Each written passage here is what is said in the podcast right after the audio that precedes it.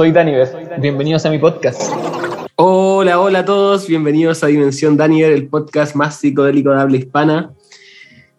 Tengo otro capítulo. Este mes cumplo la cuota de cuatro capítulos al mes, sí o sí.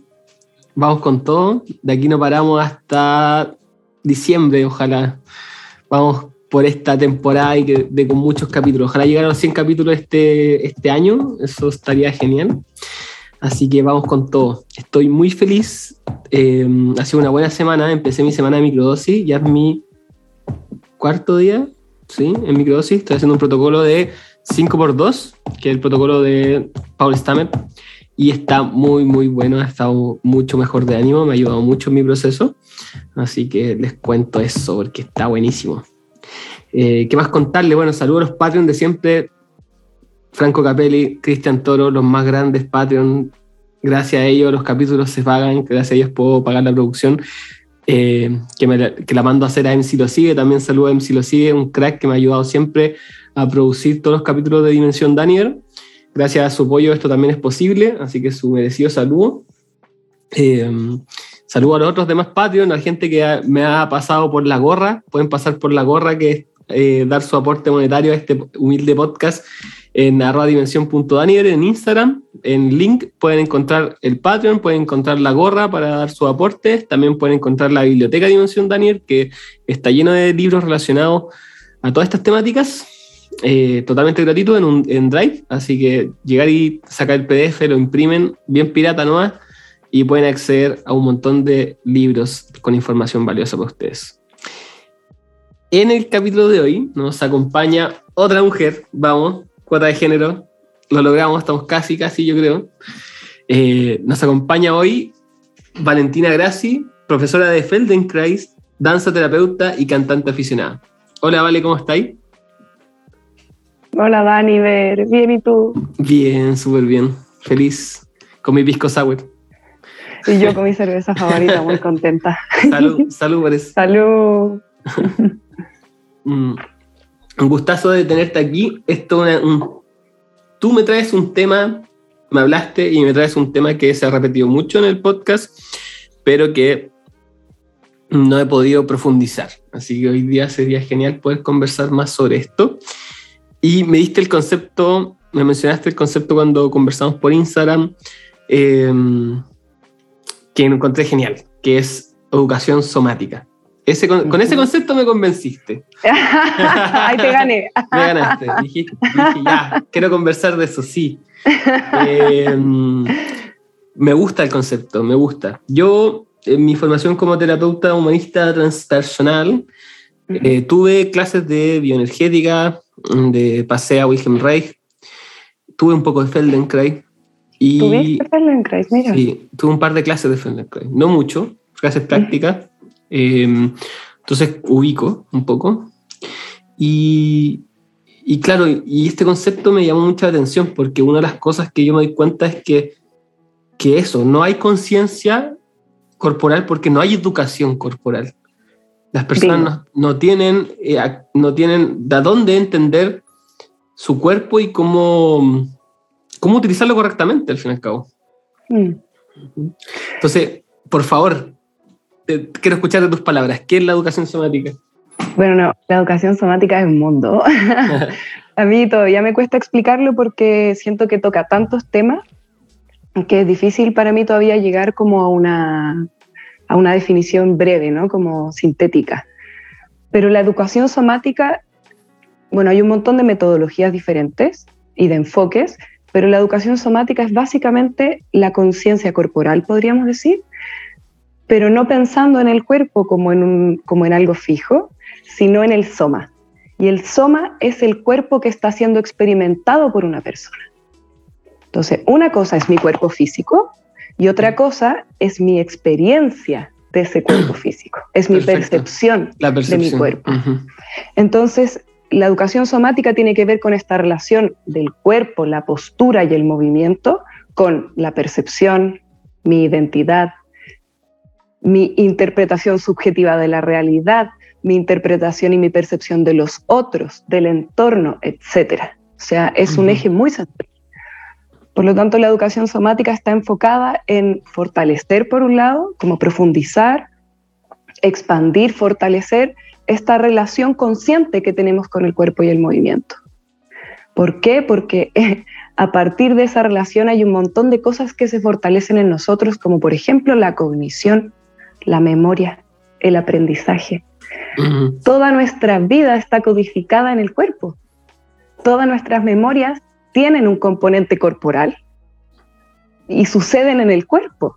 Entonces es demasiado central, es como no existimos, no aprendemos si no es a través del cuerpo, si no es con el cuerpo. Entonces, como tú dices, es muy fuerte que el cuerpo ha sido y el movimiento ha sido como algo muy invisible en nuestras Sí. vidas, Edu- eh, a nivel educativo, a nivel social, como no se habla del cuerpo, Es que mucho menos de la conciencia corporal. yo cuando me, me- me empecé a meter en estos temas, una de las cosas que me, me marcó fue el darme cuenta cómo existía la cre- esta creencia en nosotros, en la mayoría de la gente, de que somos mente y cuerpo, como si fuéramos Mm, un ser eh, dividido, ¿no? Sí. o esta división alma o cuerpo, ujú. ¿no? como que el cuerpo fuera algo que habitamos, como, como si fuéramos una cosa, eh, como, no sé, espacial que entra. Sí, como inmaterial. como que somos algo en- inmaterial. Claro, claro, que entra en este cuerpo y lo utiliza como si fuera un robot, no sé, algo así. Sí, Eh, siendo que somos cuerpo. ¿Mm? Eh, entonces, eh, hay una unidad que es lo que se plantea en la terapia corporal. Mi, mi recuerdo de Wilhelm Reich que plantea la unidad corporal. O sea, no, no existe esta división. Mm, una vez, o sea, hay un video de un profesor de Feldenkrais que me encanta que pone una moneda en el video y a un lado le pone cuerpo y al otro le pone mente. Dos caras de la misma moneda. Y además, como si tú lo piensas, como nosotros crecemos, nos desarrollamos como personas a la par que se está creciendo y desarrollándose nuestro cuerpo. Claro. No es como que nosotros venimos a un cuerpo que ya está formado, que ya está hecho, que tiene todas sus conexiones. O sea, venimos al mundo en un cuerpo muy como incipiente, como que está poco desarrollado, que es muy homogéneo, ¿no? Como chiquitito, está ahí como... Y a medida que crecemos, se empieza a expandir, las conexiones se empiezan a crear, yo me empiezo a mover, o sea, conocemos el mundo a través del movimiento Claro. y, a través de la experiencia de nuestros sentidos, que eso es algo también muy importante, porque la gran mayoría de nosotros hemos aprendido en la escuela que tenemos cinco sentidos. Eso es como el, el- el entendimiento más como transversal a todos, ¿no? Tenemos la vista, el olfato, el gusto, el oído y el tacto. Pero tenemos dos sentidos que son infinitamente relevantes y de hecho a los cuales el cerebro da prioridad, que son la interocepción y la propiocepción.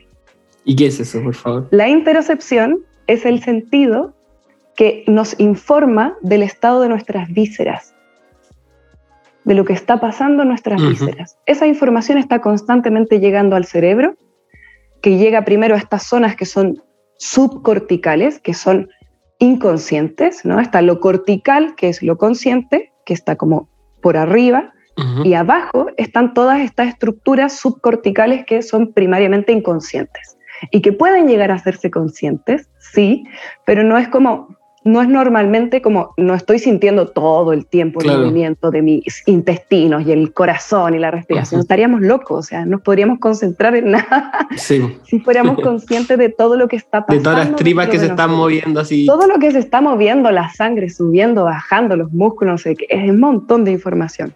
Entonces, la interocepción, eso es lo que el cerebro privilegia, como le da prioridad a la información que viene de las vísceras. Imagínate. Y segundo, en orden de prioridad, está la propiocepción, que es el sentido que nos informa de nuestra posición en el espacio, de nuestra postura corporal. Perfecto. Y nuestro Eso- cerebro, eso- ese es el sentido que se va a la cresta cuando eh, se flotan las cámaras de privación sensorial. Me No imagino, no, no sé mucho de eso, pero me Sí. imagino que... hay, un sea, no capítulo, sé- hay un capítulo que grabé sobre eso, que hay unas cámaras Ujú. de privación sensorial acá en Vitacura, Ujú. que no, no escucháis nada, no veis nada, eh, un olfato neutro también y estáis flotando entonces el tacto en una temperatura estable, eh, al igual a, tu cuerpo, entonces se anulan todos los sentidos. Y a, la vez también se... anula el sentido de la orientación porque empezáis a sentir que tu cuerpo gira en un, eh, como si no hubiera arriba y abajo. Claro, como que se pierde la gravedad. Sí. Pero, por ejemplo, yo creo que en ese sentido la propiocepción todavía se puede utilizar si es que tú llevas la atención a tus sensaciones corporales. Porque aunque los sentidos externos, esos cinco que mencioné al principio, los sentidos están siendo inhibidos, o al menos están recibiendo menos información, tu capacidad de percibir tus sensaciones internas igual está sí, Es así. Entonces la propiocepción de hecho, se aumenta. sigue presente. ¿viste? Entonces está aumentando la propiocepción, no se está inhibiendo. Sí, de hecho aumenta porque empezáis a, escuchar, empezáis a escuchar tu sangre, el, los latidos del corazón más fuerte. Eh, sí.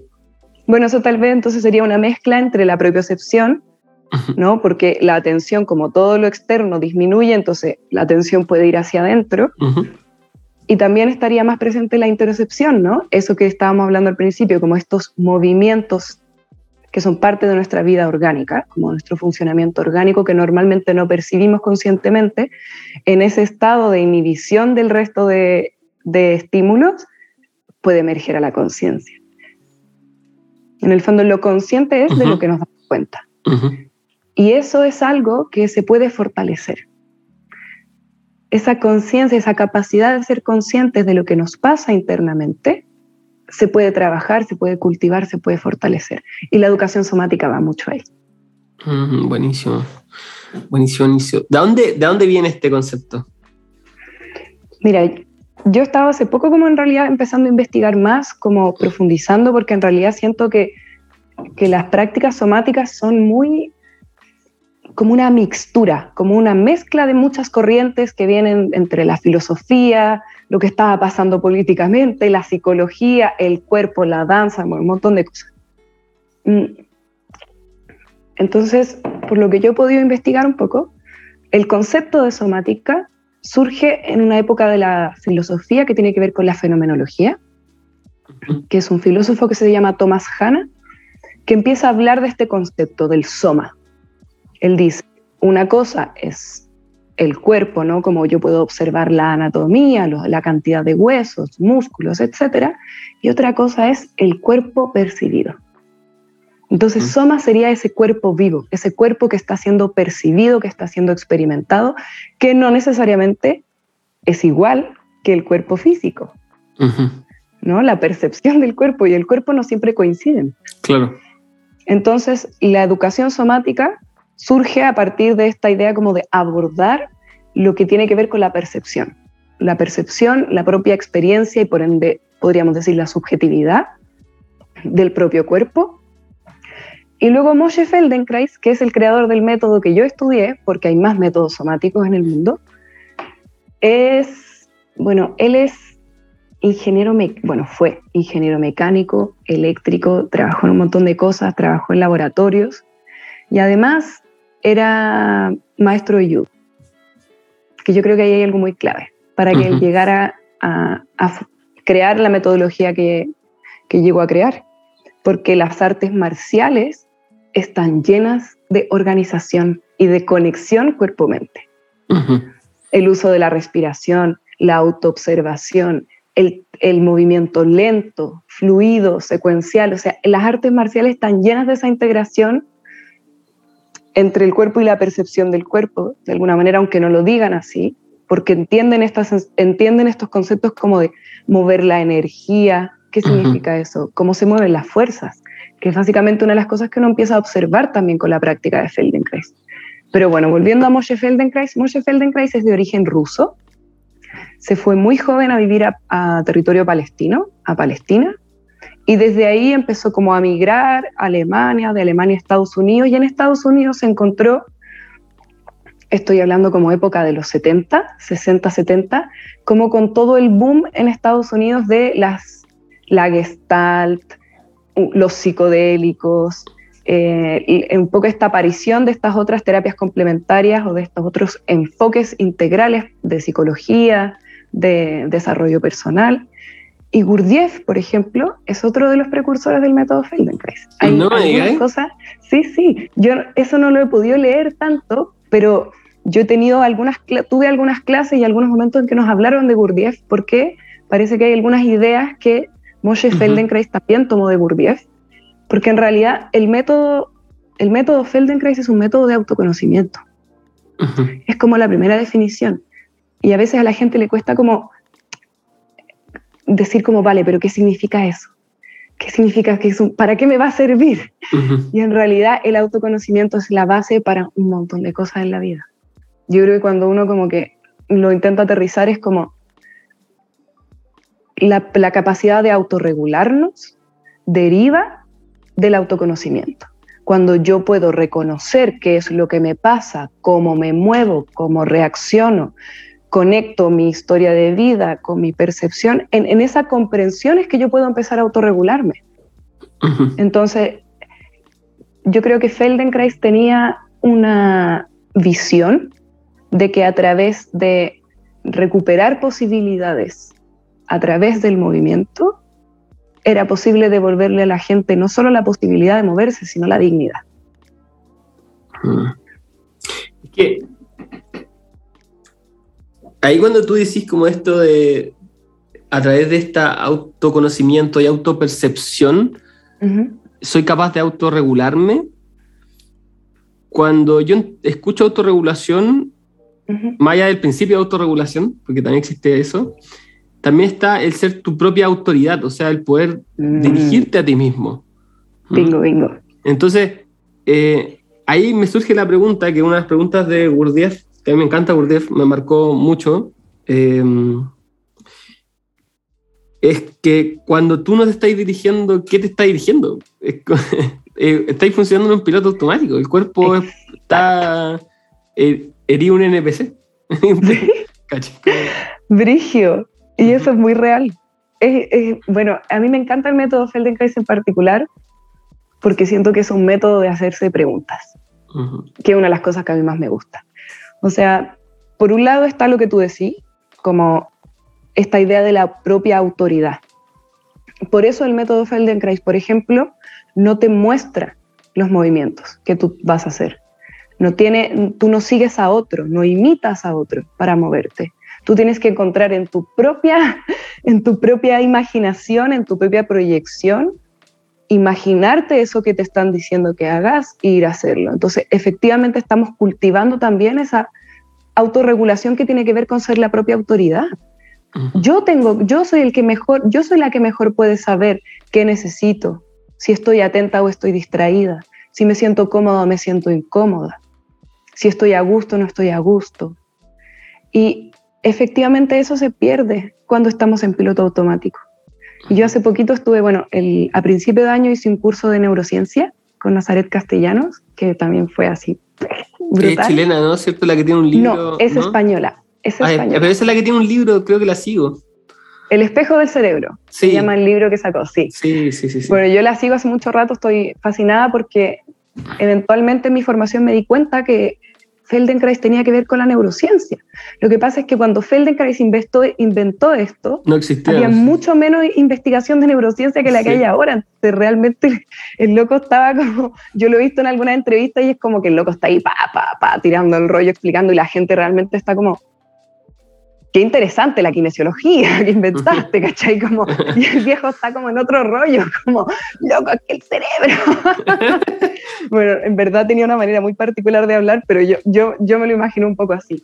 Bueno, cuando estuve estudiando neurociencia con Astrid Castellanos, onda, primera o segunda clase, nos habla de la red neuronal por defecto. Es básicamente esto que tú estás describiendo, que es el piloto automático. Como que cuando yo no estoy prestando atención, adentro del cerebro empieza caleta de ruido, como caleta de info, así, caos, así, ruido para todos lados. Y yo estoy efectivamente haciendo mi vida, pero en piloto automático. No estoy consciente de lo que estoy haciendo, pero como tengo un montón de recorridos, ¿no? de caminos neuronales, de caminar, andar, hacerme el café, levantarme, entonces yo es como que, como poner play un poco. Yo me imagino un poco eso. como la película, la película Play Claro, como que play y uno ta, ta, ta, hace la vida. Y hay un montón de funciones cerebrales, como la memoria, por ejemplo, que funcionan mucho peor cuando estamos en piloto automático. Y en particular yo lo observo en relación a las, a las posturas y al movimiento.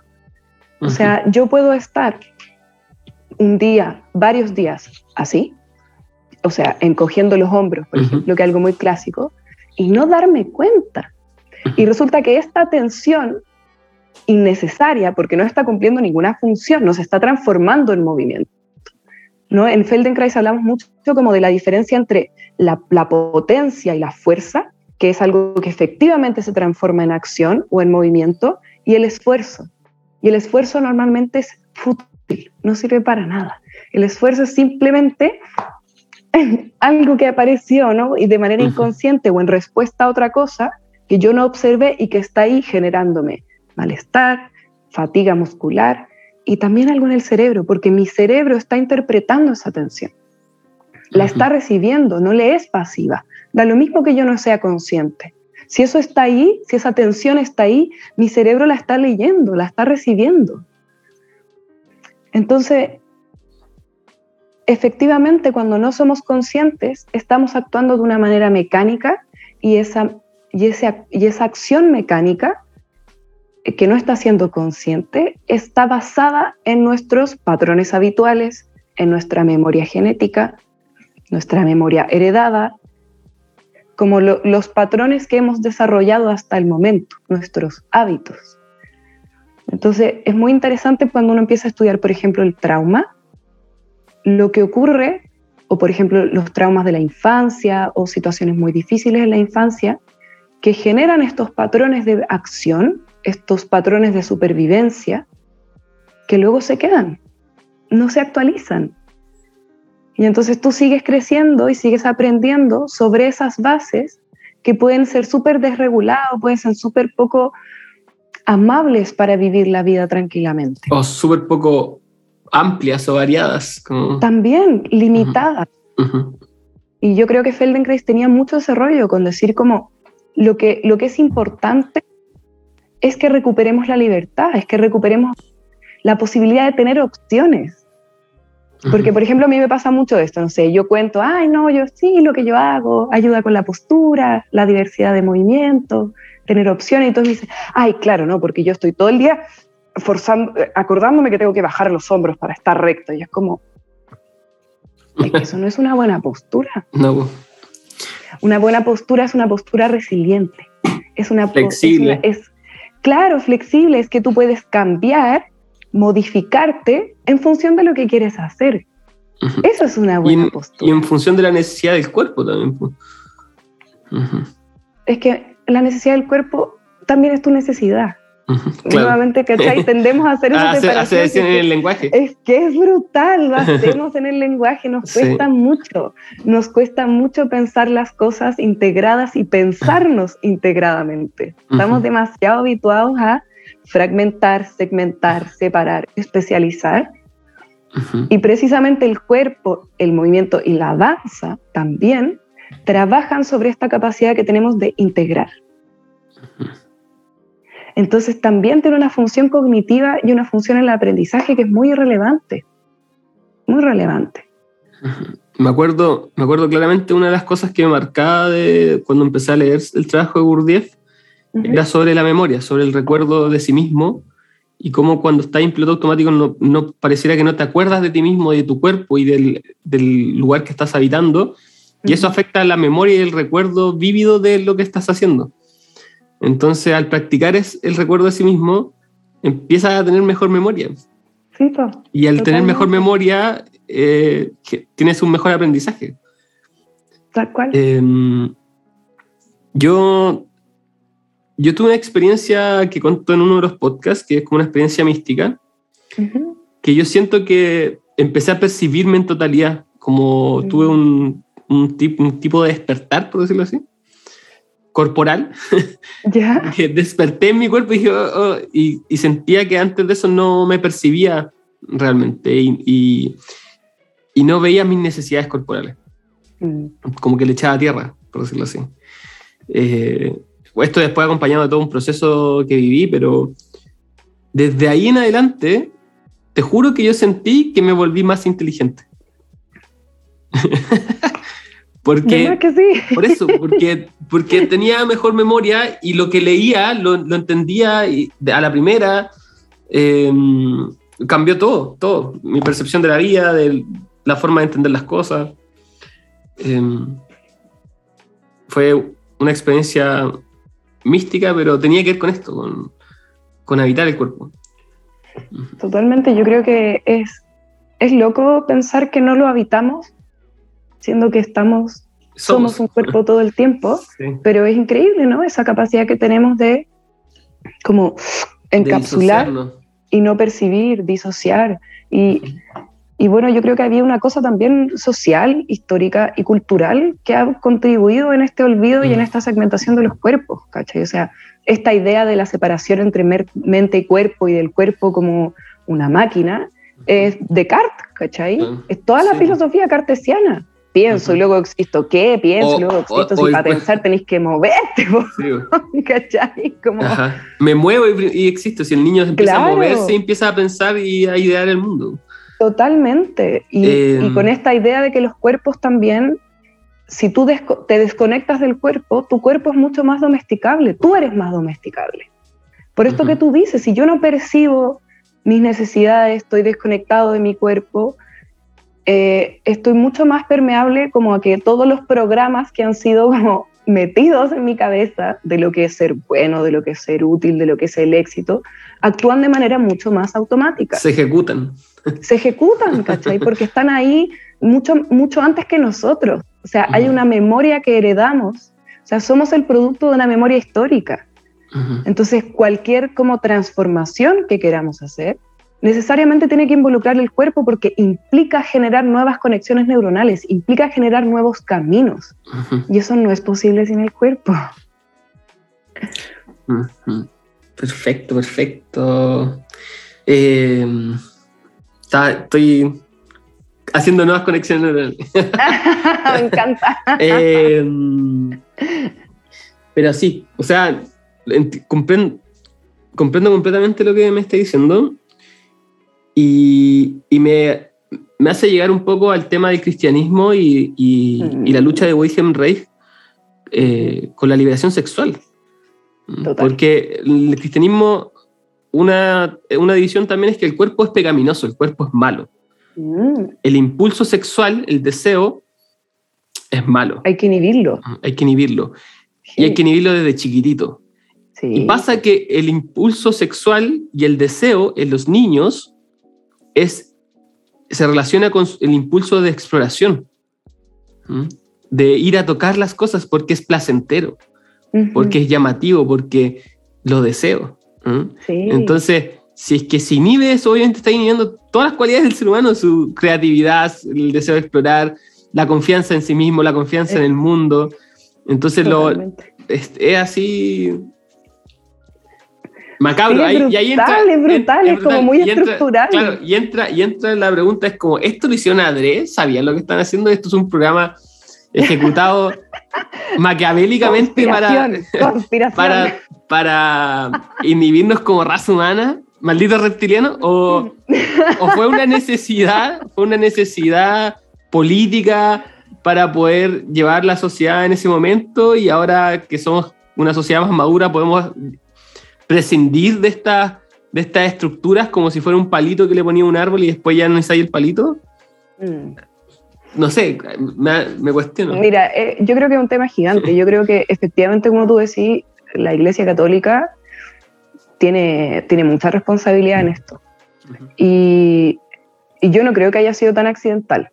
O sea, no creo que todas las personas religiosas sean malvadas y maquiavélicas, pero sí creo que la estructura como, como más institucional... De poder, claro. Hay, claro, hay necesidad y, y motivaciones de poder y lo que estás haciendo cuando tú inhibes esos impulsos, esos deseos en las personas, es hacerlas domesticables.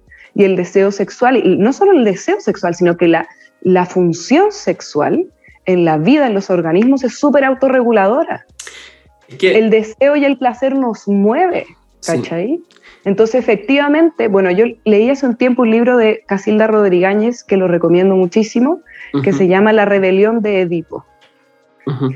Y ella en ese, en ese libro hace un análisis como más que desde la perspectiva de la iglesia, desde la perspectiva del patriarcado, que está muy cerca, porque la iglesia es una institución muy patriarcal, en que ella plantea cómo a través de esta inhibición del deseo como sexual de la, del eros y de esta conexión, por ejemplo, habla mucho de la conexión madre-hije, madre como al inhibir esto, generaban en las personas una sensación y un estado de carencia afectiva basal, que luego les hacía muy permeables a la manipulación por este deseo como de pertenecer, de, porque habían mermado ese, ese como primer, esa primera nutrición que es la que te da confianza, seguridad en el mundo.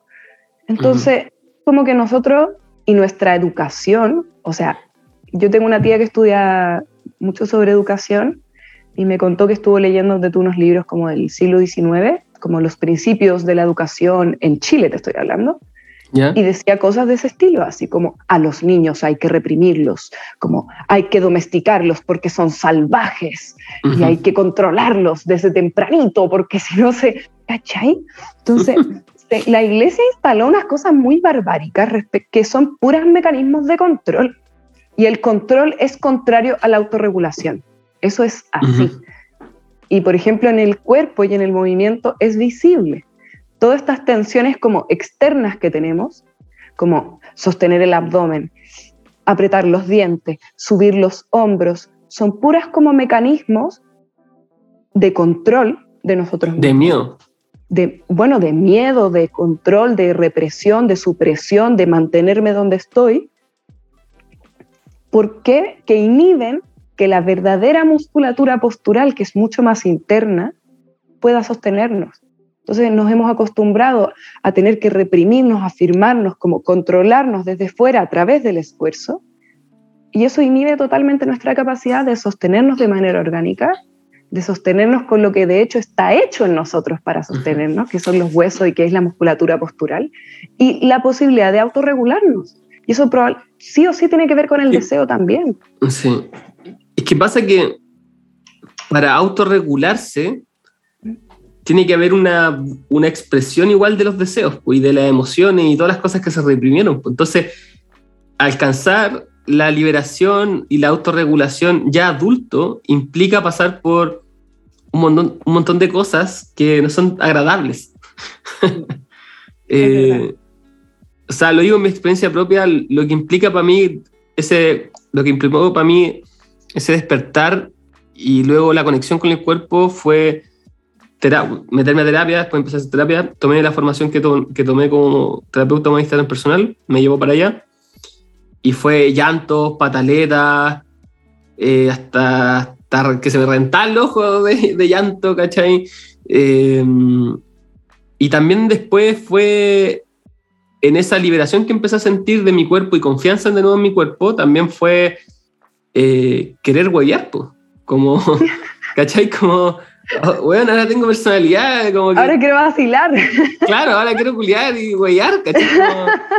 Eh, y entonces me, me, embarqué en un huevo y en, un, en una búsqueda hedonista un buen rato.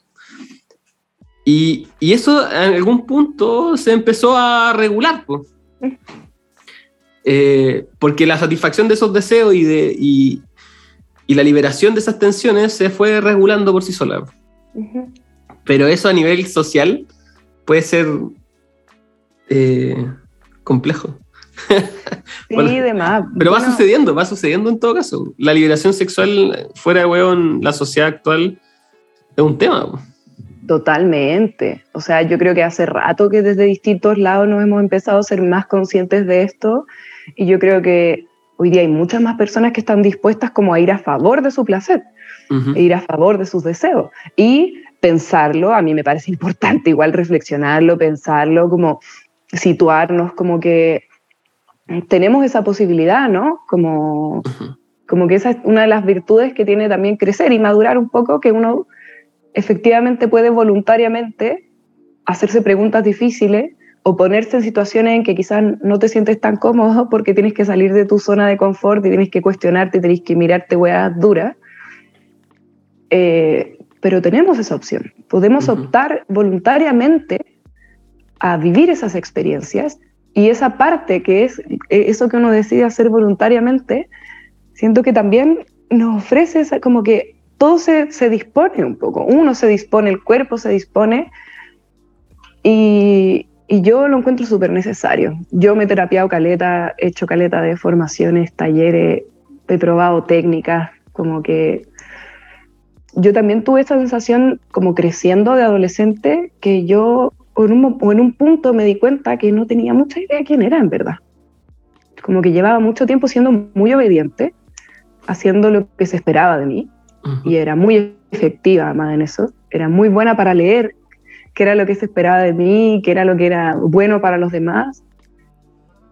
Y no era nada feliz, en verdad, como que estaba terrible depre. Entonces, como que aunque haya, haya sido incómodo y yo he llorado y he pataleado caleta y he sentido, he sentido mucho dolor, no me arrepiento de nada.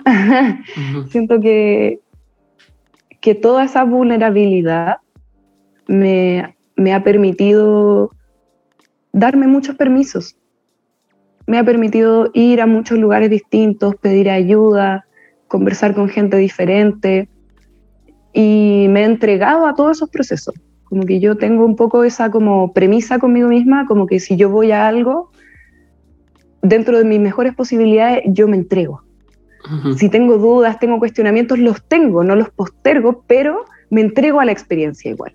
Y si después de la experiencia resulta que no me gustó, que no estoy de acuerdo, vale, está bien, lo registro, quizás no vuelvo, pero me entrego a las experiencias, porque creo que ahí siempre tenemos una oportunidad como de, descubrir algo nuevo, de aprender algo y de ir encontrándonos con nosotros mismos, como que realmente creo que cuando uno no se conecta con eso, como con el propio deseo, lo que a ti realmente te motiva, cuando no te conectas con tu, con tu capacidad expresiva, creativa, la vida se vuelve muy, está muy mermada. Es como que la, la, la, experiencia de la vida se reduce mucho y a mí eso me da mucha pena. Sí, De hecho, una de las, eso que mencionáis del deseo, una de las cosas que yo trabajo como terapeuta cuando vienen personas a consultarme es que, que, se sienten en un estado de depresión, es primero conectarlos con el deseo con lo que ellos, con algo que ellos deseen, con algo que ellos les guste. Eh, y muchas veces se dan cuenta que ellos se, desconectaron del deseo en algún punto de su vida y empezaron a girar en torno a los deseos de otras personas. Eh, y cada vez se desconectaron más de lo que les gustaba y de lo que disfrutaban hacer. Y que ese disfrutar hacer puede ser algo muy eh, infantil, Infantil, como antiguo, así me acuerdo de un, de un, consultante que a lo mejor se escucha esto, se va a acordar, que me dijo como no, em, eh, me gustaba hacer maquetas, era como estar eh, en una droga. Y me decía que estábamos trabajando, que estaba, se sentía depresión y estaba con, con un abuso de sustancia. Entonces, claro, pues en la droga busca esa conexión que perdió cuando hacía estas maquetas cuando chico que, le conectaban con ese deseo, con ese placer. Entonces ahora en, eh, su vida no encontraba ese placer en otra cosa que no fuera este abuso de, sustancia.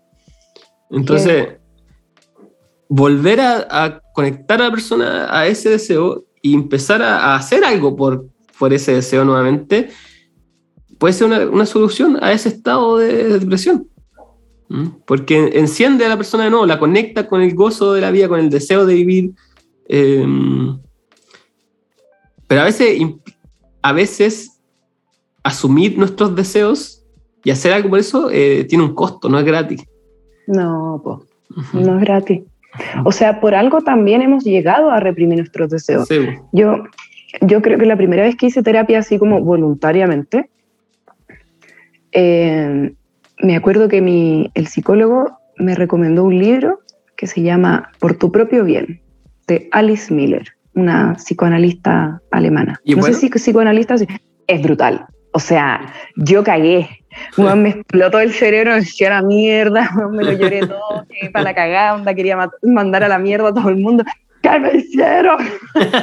Por tu propio, ¿De quién? ¿De quién? Lo estás anotando Alice, Alice, Miller se llama. Ahí te lo puedo escribir. Miller. Y ella habla mucho de, de cómo estos principios como represivos de la educación están presentes en la crianza. Y cómo en el fondo nosotros, niñes, sacrificamos eso, sacrificamos nuestros impulsos, nuestro deseo por la necesidad de ser amados y ser protegidos. Entonces uno está en un momento muy vulnerable de la vida, muy desprovisto como de, esa autonomía, de herramientas. Y claro, si vienen mis, mis progenitores, mis padres, mis cuidadores, y me dicen, mm, si haces eso no te voy a querer, que hay muchas maneras de decir eso, o solo te querré si eres así, si eres así de bueno, si te portas bien, si te va bien en el colegio, si eres médico, no tengo idea. esa weá se graba heavy y condiciona el camino que vas a seguir en tu vida, a menos que tú en algún momento te detengas y te des cuenta que eso es así. Pero es muy heavy porque es muy difícil que no seamos como, que eso no nos haya ocurrido en mayor o menor medida. Evidentemente, cuando ha habido violencia y abuso y situaciones así mucho más fuertes, evidentemente es más difícil acceder ahí. Porque cuando hay situaciones traumáticas, cuando hay dolor, así, cuando hay algo que en verdad no podíais gestionar de, chico, tu cerebro hace una metodología de supervivencia y como que lo encapsula, ¿cachai? Se lo lleva a un lugar inconsciente porque no eres capaz en ese momento de procesarlo. Pero eso no quiere decir que no está ahí, que no está guardado, y que no, está guardado y que no se manifiesta. Entonces yo creo que, por lo menos como yo lo he ido sintiendo con el tiempo, yo siento que cuando algo ya se empieza a manifestar y se empieza a ser un poco más consciente, como, vale, no sé lo que me pasa, pero me doy cuenta que me estoy sintiendo mal, deprimido, angustiado, ansioso, yo creo que esa es una señal del propio organismo de que es tiempo, de que estás capacitado en este momento para verlo. Pero claro, es difícil, es como tú decís, no es, yo creo que no son cosas de un día para otro. A mí me gusta mucho como, me gusta mucho el trabajo con el cuerpo, con el movimiento, porque siento que, que nos permite como ir preparando el terreno para ese tipo de procesos. Como que nos permite de una manera más suave y más amable ir preparándonos para encontrarnos con lo que sea que tengamos que encontrarnos. Porque de alguna manera, eh, por ejemplo, un simple cambio de postura, un simple estado de mayor relajación, te va a relajar íntegramente. ¿Cachai? Como que ya va a bajar el estrés, va a bajar el, el, estrés en el cerebro, tu sensación va a cambiar. Como si yo puedo, el, el cuerpo, la postura, es un muy buen lugar para ayudarnos a migrar como de una emoción a otra. Entonces, si yo estoy en un momento, no sé, de ansiedad, de angustia, de estrés, es muy difícil que alguien, por ejemplo, yo mismo, como con palabras, logre sacarme de ese estado. Es muy difícil. Pero en cambio el cuerpo es mucho más accesible, es mucho más fácil. Si yo estoy en un estado, estoy pasándolo como el pico, estoy en un momento de mierda y me permito echarme al suelo, ponerme cómodo, y respirar y observar mis sensaciones corporales, es mucho más fácil que logre migrar de ese estado a uno más agradable, a uno más ameno, a uno más suave, desde el cual quizás voy a poder pensar con más claridad, voy a poder percibir mejor qué es lo que necesito y me voy a sentir más entera, ¿cachai? Como más estable para poder ir a darle cara a eso que me está pasando y que me cago de susto, ¿cachai? Oye, con todo lo que hemos hablado, tengo una idea que se me ha ido... ha ido creciendo poco a poco, ¿no? Ha ido creciendo poco a poco, que es la pregunta con todo esto de, la Iglesia Católica, por qué hizo esto, em, eh, y por cómo funciona todo este sistema, como lo que es la educación, la represión de los niños. Y esto creo que lo he mencionado en el podcast o no, o no lo recuerdo, Pero está el tema también del patriarcado, que voy a decir algo polémiquísimo. Yo no creo que el, el, yo no creo que el patriarcado sea malo. Como malo como el enemigo. escucha, escucha. Mira, te escucho, te escucho. Escúchenme, por favor. Te escucho, te escucho. Para mí, todo esto que estamos hablando es, es un trato, es un pacto. Y tú diste las claves de esto, que es por seguridad. ¿Mm? El niño, por seguridad, pacta y hace este trato con sus cuidadores de mi nivo por, para que me cuiden. ¿Mm? Y en las sociedades grandes, el patriarcado son los grandes imperios, ¿Mm? las grandes instituciones, y que arrasaban con otros pueblos y ofrecían seguridad. Tú te, tú te sometes a nosotros por seguridad. Y, y, usamos otra palabra que es la domesticación. ¿cierto? Entonces la pregunta es ¿por qué ellos hacen eso y, por, y cómo lo saben? Porque tienen conocimiento esotérico, son reptilianos y saben exactamente crear una sociedad de tal manera y, un discurso de tal manera que te lavan el cerebro y, y un cordero. No, no. Yo tengo mi teoría, tengo mi hipótesis. no tengo, no tengo eh, pruebas, pero no, tengo, certeza, pero no tengo dudas. no tengo pruebas, pero tengo dudas. Si ustedes van a los principios de, de las sociedades, de las grandes sociedades, eh, como, ¿cómo se dice? Eh, se me fue la palabra. Que se asentaron. Eh, ¿Sedentarias? Sedentarios. hay una, antes de esas sociedades existían otras sociedades que se olvidan, como que son las sedentarias o son los nómades. Y entre medio de eso había otro tipo de sociedades que la gente se le olvida que son las sociedades de pastoreo, que fueron los primeros en domesticar animales. Entonces, si tú vas a, los símbolos de los faraones en, Egipto, los faraones tienen un símbolo en sus manos que lo ocupan acá en las estatuas, que son las herramientas que ocupaban los, eh, los pastores, la gente que hace pastoreo.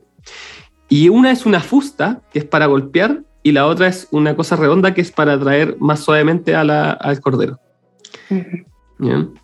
Eh, y son los símbolos de la domesticación porque la domesticación tiene una lógica que se basa en, en, la sexualidad y en las necesidades del animal, en lo que ellos necesitan. Entonces, esas lógicas de domesticación que nosotros vimos para domesticar animales, las fuimos implementando también en otras cosas.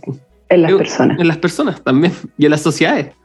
Sí, sí. Entonces es un conocimiento de que se fue, que fue, que se fue mm, dando por, por necesidades también.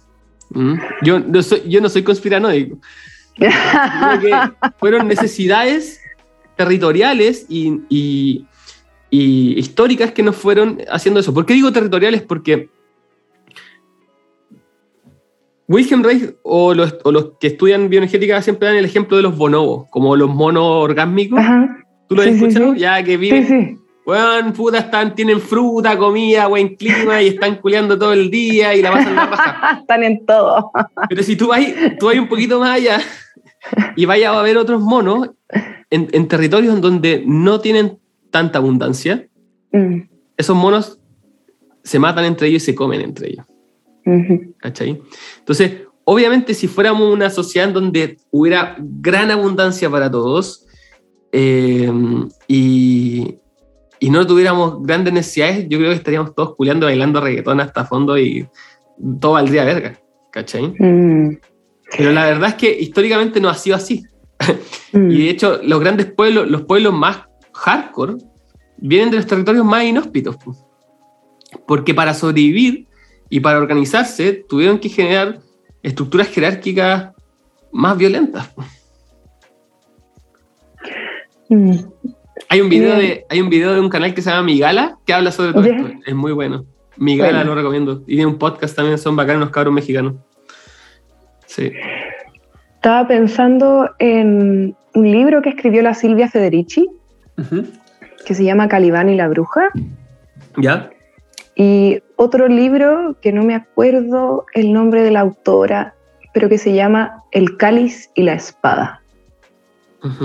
y que creo que es en el cáliz y la espada que hablan de las sociedades matrísticas,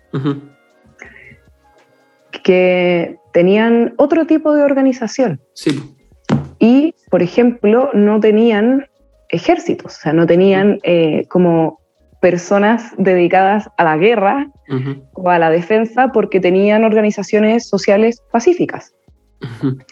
Entonces, yo entiendo lo que tú me dices, yo creo que igual es difícil imaginarnos para nosotros lo que era vivir en esos niveles como de adversidad, de incertidumbre. Claro, ahora subió el dólar y están todos asustados, pero en ese tiempo, weón, habían, habían bruna, weón. Sí, eh, y, mucha menos certeza y mucha menos seguridad.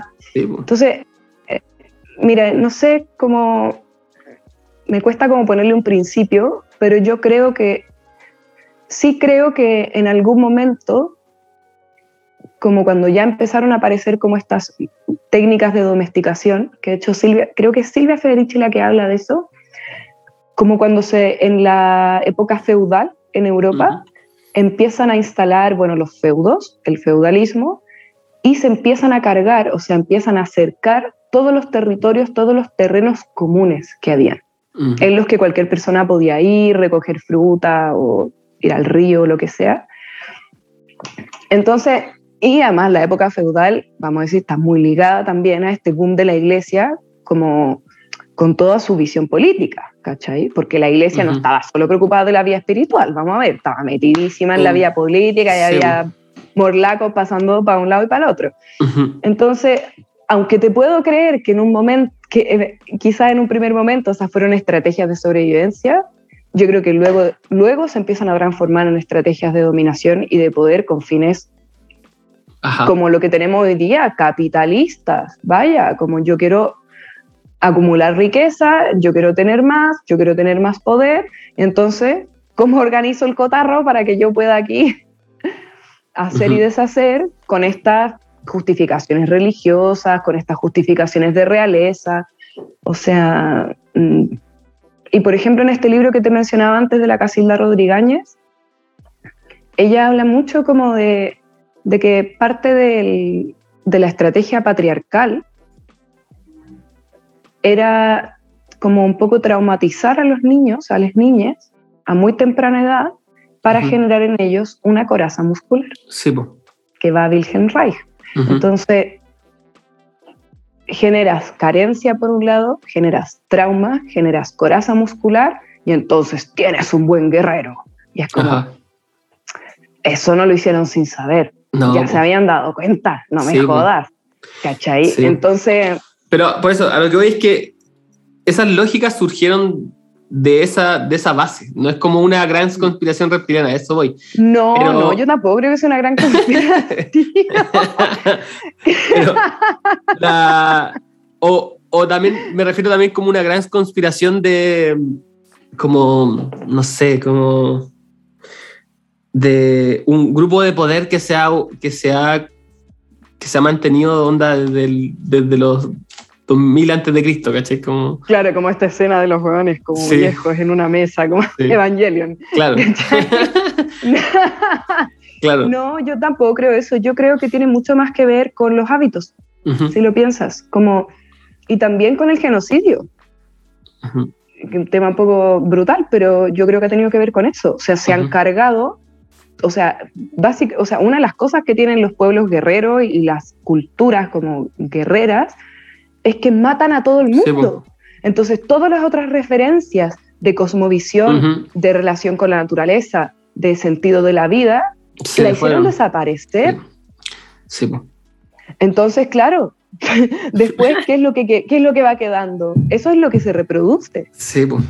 Y es que por eso, al final fue, la, fue una estrategia que dio muy buenos efectos en lugares muy inhóspitos y después esa estrategia se hicieron lo suficientemente populares para aplicarla a todo.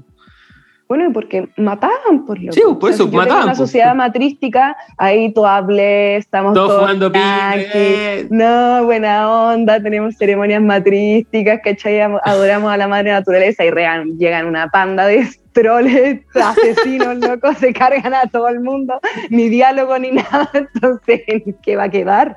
¿Cachai? Como que es súper, es como, como cuando, bueno, lo que pasó acá, por ejemplo, ¿no? Estallido social, ya la gente ahí con la cacerola y salen los milicos con las metracas y es como, es que no es horizontal, ¿cachai? Es que yo no puedo como, o sea, es, es muy asimétrico. Ajá. Entonces la fuerza militar, la fuerza como, que yo siento Pero- que sí, efectivamente es una fuerza muy patriarcal, es muy, Pero es pasa muy también que- totalitaria. Pasa también que, por ejemplo, ya está, está esta sociedad matriarcal y llega un, un bando de troles, ¿cachai? Y a, lo mejor, y a lo mejor esta sociedad matriarcal o estos pueblos, estos, no sé, granjeros, estamos eh, elaborando en el aire, se imaginando, ¿cierto? Estamos puro acá creando Sustento, imaginario. sustento, sustento histórico nulo, pero Sí. eh, va y, y va y pide ayuda a otro pueblo bélico, ¿cachai? Mm. Entonces también pues, se somete por seguridad. Que, ¿A qué voy con esto? Que actualmente la- la- el nivel de violencia del ser humano llegó a un punto en donde estamos, eh, estamos tan armados que nadie, nadie se mata. Y me refiero a las bombas atómicas. ¿ya? Es como el, el- el- ya el, el- pic del- de la violencia humana de la bomba atómica. Y las grandes potencias nadie nace nada porque se- nos destruimos todos. Claro, porque ya es, a- es ¿Cachai? Pero- total. Claro, pero ¿a qué voy con esto? Que eh, las sociedades tuvieron que ir pidiendo ayuda y ahora, el- si tú te ves el mundo le pide ayuda al, al matón de turno. Mm. O, no, o le rendimos culto a Estados Unidos, que es el, el matón de culto, o sea, de turno. O después vamos a tener que darle pleitesía a China o a Rusia. Mm. ¿Cachai? Y entre Rusia y China yo prefiero a los gringos. Lo digo al toque. Porque por último dan libertad de culto. y, y también libertad sexual. Les digo al toque. Mm. Eh, pero eso. ¿Mm? me, como- me surge como, Como, ¿a, qué, a, qué, ¿A qué matón de turno vaya a pedirle ayuda? Porque, porque siempre va a haber un matón. Como es muy naif, muy inocente pensar que sí. todo el planeta se va a desarmar como Ami y nos vamos a abrazar todos y todos vamos Sí, de al. ¿Cachai? Sí, no, sí entiendo lo que va. I- Igual me pasa como que, claro, los matones de turno llegaron ahí a punta de genocidio, Sí, a punta de dictadura, es como, qué paja, ¿cachai? Como entiendo lo que va, pero baja. Y yo soy un poco más de la idea como, a mí esta weá como de la situación del mundo igual me genera angustia. Yo soy una persona como bastante hipersensible, Ujú, entonces esas cosas como que las puedo sentir en mi cuerpo. Y he descubierto que me ayuda más, o, o más que me ayuda más, me ayuda simplemente, la idea de que yo puedo generar lo más parecido en mi vida a las condiciones que me gustaría tener y eh, a, la- a las creencias que tengo, a la ideología que siento que me representa. Y creo que hasta ahí me llega. O sea, Ajá. yo como individua, como individuo, no, no me pasó la película así como, no, me voy a salvar al mundo, se me va a ocurrir, no, o sea, pff, siento Pero- que está como, es una cuestión gigante, pero sí, Sí. creo que tenemos la posibilidad de generar encuentros virtuosos y de generar cuestionamientos que sean transformadores para las generaciones futuras. Y esta pero- idea de, de la colaboración, por ejemplo, versus la competencia, de la conversación y el diálogo versus la guerra y el matonaje, es una posibilidad, es algo que podemos elegir. Sí, pero, pero siempre y cuando. O sea, es que nuestras ideas que estamos teniendo ahora se sustentan en la sociedad occidental, que es una sociedad que eh, pone en alto la libertad individual y, la idea, y las ideas de, de, de cada persona. Te da el espacio para pensar por ti mismo. ¿Ya? A lo mejor no te da las condiciones ideales de vida. Eh, ya, pero tampoco te da las condiciones ideales para pensar por ti mismo. No, O no, sea, pero, pero, espérate, espérate, espérate. Y- espérate, espérate, espérate. espérate, espérate. Yo en, no, te voy a decir algo. Yo en China, por hacer este podcast, ya estaría muerto. Mm. Ya entiendo lo que va. ¿Ya? Y Sí, el no mundo entiendo, hay una occidental. libertad de expresión. Claro, ¿ya? Sí. Y, y- y- la, y, de repente nuestro afán occidental de criticar todo y de pensar y de querer mejorar el mundo hasta el infinito, eh, nos hemos vuelto a nuestra propia sociedad occidental y, la, y, y le estamos exigiendo a lo mejor demasiado, ¿cachai? Porque es lo mejor que Mm. hay. ¿Ya? Es lo mejor que hay en este momento. Por eso. China, Estados Unidos, Occidente, Oriente, prefiero Occidente. Mm. Eh, por eso digo, estas ideas, y como tú dices, yo también pienso, también creo poder hacer mi mundo alrededor el mejor mundo posible, pero ¿qué pasa, que, ¿qué pasa si llega otro matón más fuerte y no piensa igual? Mm. ¿Cachai? Necesitáis, necesitáis vaya, vaya a tener que usar la fuerza. Mm. Al menos que te sometáis nomás. po. Claro. Entonces, al final, esa fuerza o esa posibilidad de ejercer la fuerza, de que ellos sepan que, ¿cachai? Como te metís con nosotros, esto sale mal, Mm. eh, te da ese espacio de libertad, de poder estar en, en este espacio más tranquilo, ¿cachai? Mm. Eh, entonces, es, es un tema complejo, es política de, de- de Estado, ¿cachai? Sí, heavy, te fuiste en Política la global. Pero, Está pero, ah, ¿cómo? pero de alguna forma está conectado desde, desde la crianza hasta arriba, Mm. ¿cachai? Eh, tiene una lógica. po. Entonces, nos educamos y nos ejercemos como sociedades más eh, conscientes y nos vamos y también nos expandimos más, nos ponemos más monobos, ¿cachai? Pero somos nosotros volviéndonos más monobos porque estamos en una sociedad que permite ser más mo- bonobos, Ujú. ¿cachai? Como Ujú. con esta libertad sexual y explorar y reflexionar. Pero los chinos no están ni ahí, ¿cachai? Como, no, no están en esa, para nada. Mm. ¿Cachai? El- los chinos todavía tienen unos lugares donde van a vender a sus hijas como el mejor mm, eh, esposo, ¿cachai? Como, Ay, no, qué brillo. No, la Como mansa volada, agua. los- bueno, los- tienen otras lógicas que no tienen nada que ver con nosotros y los weas que estamos Mm. hablando son, para ellos seremos unos, somos unos pendejos hippies, así no, no ¿cachai? Como que no somos una atrocidad, ¿cachai? No sabemos trabajar, somos flojos, eh, somos desorganizados, ¿cachai? Mm. Eh, y, y no, y, no, y no quiero sonar como racista con los chinos, porque tienen muchas cosas muy bacanes, bueno, sabiduría milenaria y todo, pero políticamente están en otra, no están ni ahí con estas, con estas preguntas, ¿cachai? Como Mm. se están expandiendo, quieren conquistar y como crecer, y, aunque no, no a través de la violencia, porque no están metidos en guerras, pero sí a través de, de otras formas, ¿cachai? Como. Entonces, mm, no sé, es complejo en verdad. Sí, la verdad es que ahí me pillaste un poco, la verdad es que no estoy tan enterada, Sí, pero, pero bueno. pero lo que sí entiendo es que efectivamente cuando cambian los entornos y cambian las condiciones son otras cosas las que se pueden dar. Sí. Y con todas las dificultades que nosotros podemos tener, efectivamente hay cosas que tenemos a nuestra disposición. Y espacios que podemos habitar y preguntas que nos podemos hacer que evidentemente si tuviéramos condiciones distintas Sí, no las po. podríamos hacer.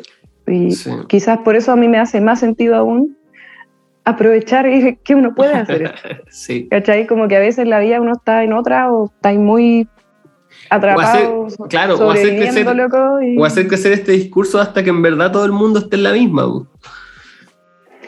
O sea, yo creo que para mí es importante hacerlo como si uno lo, lo desea, tiene una intención clara.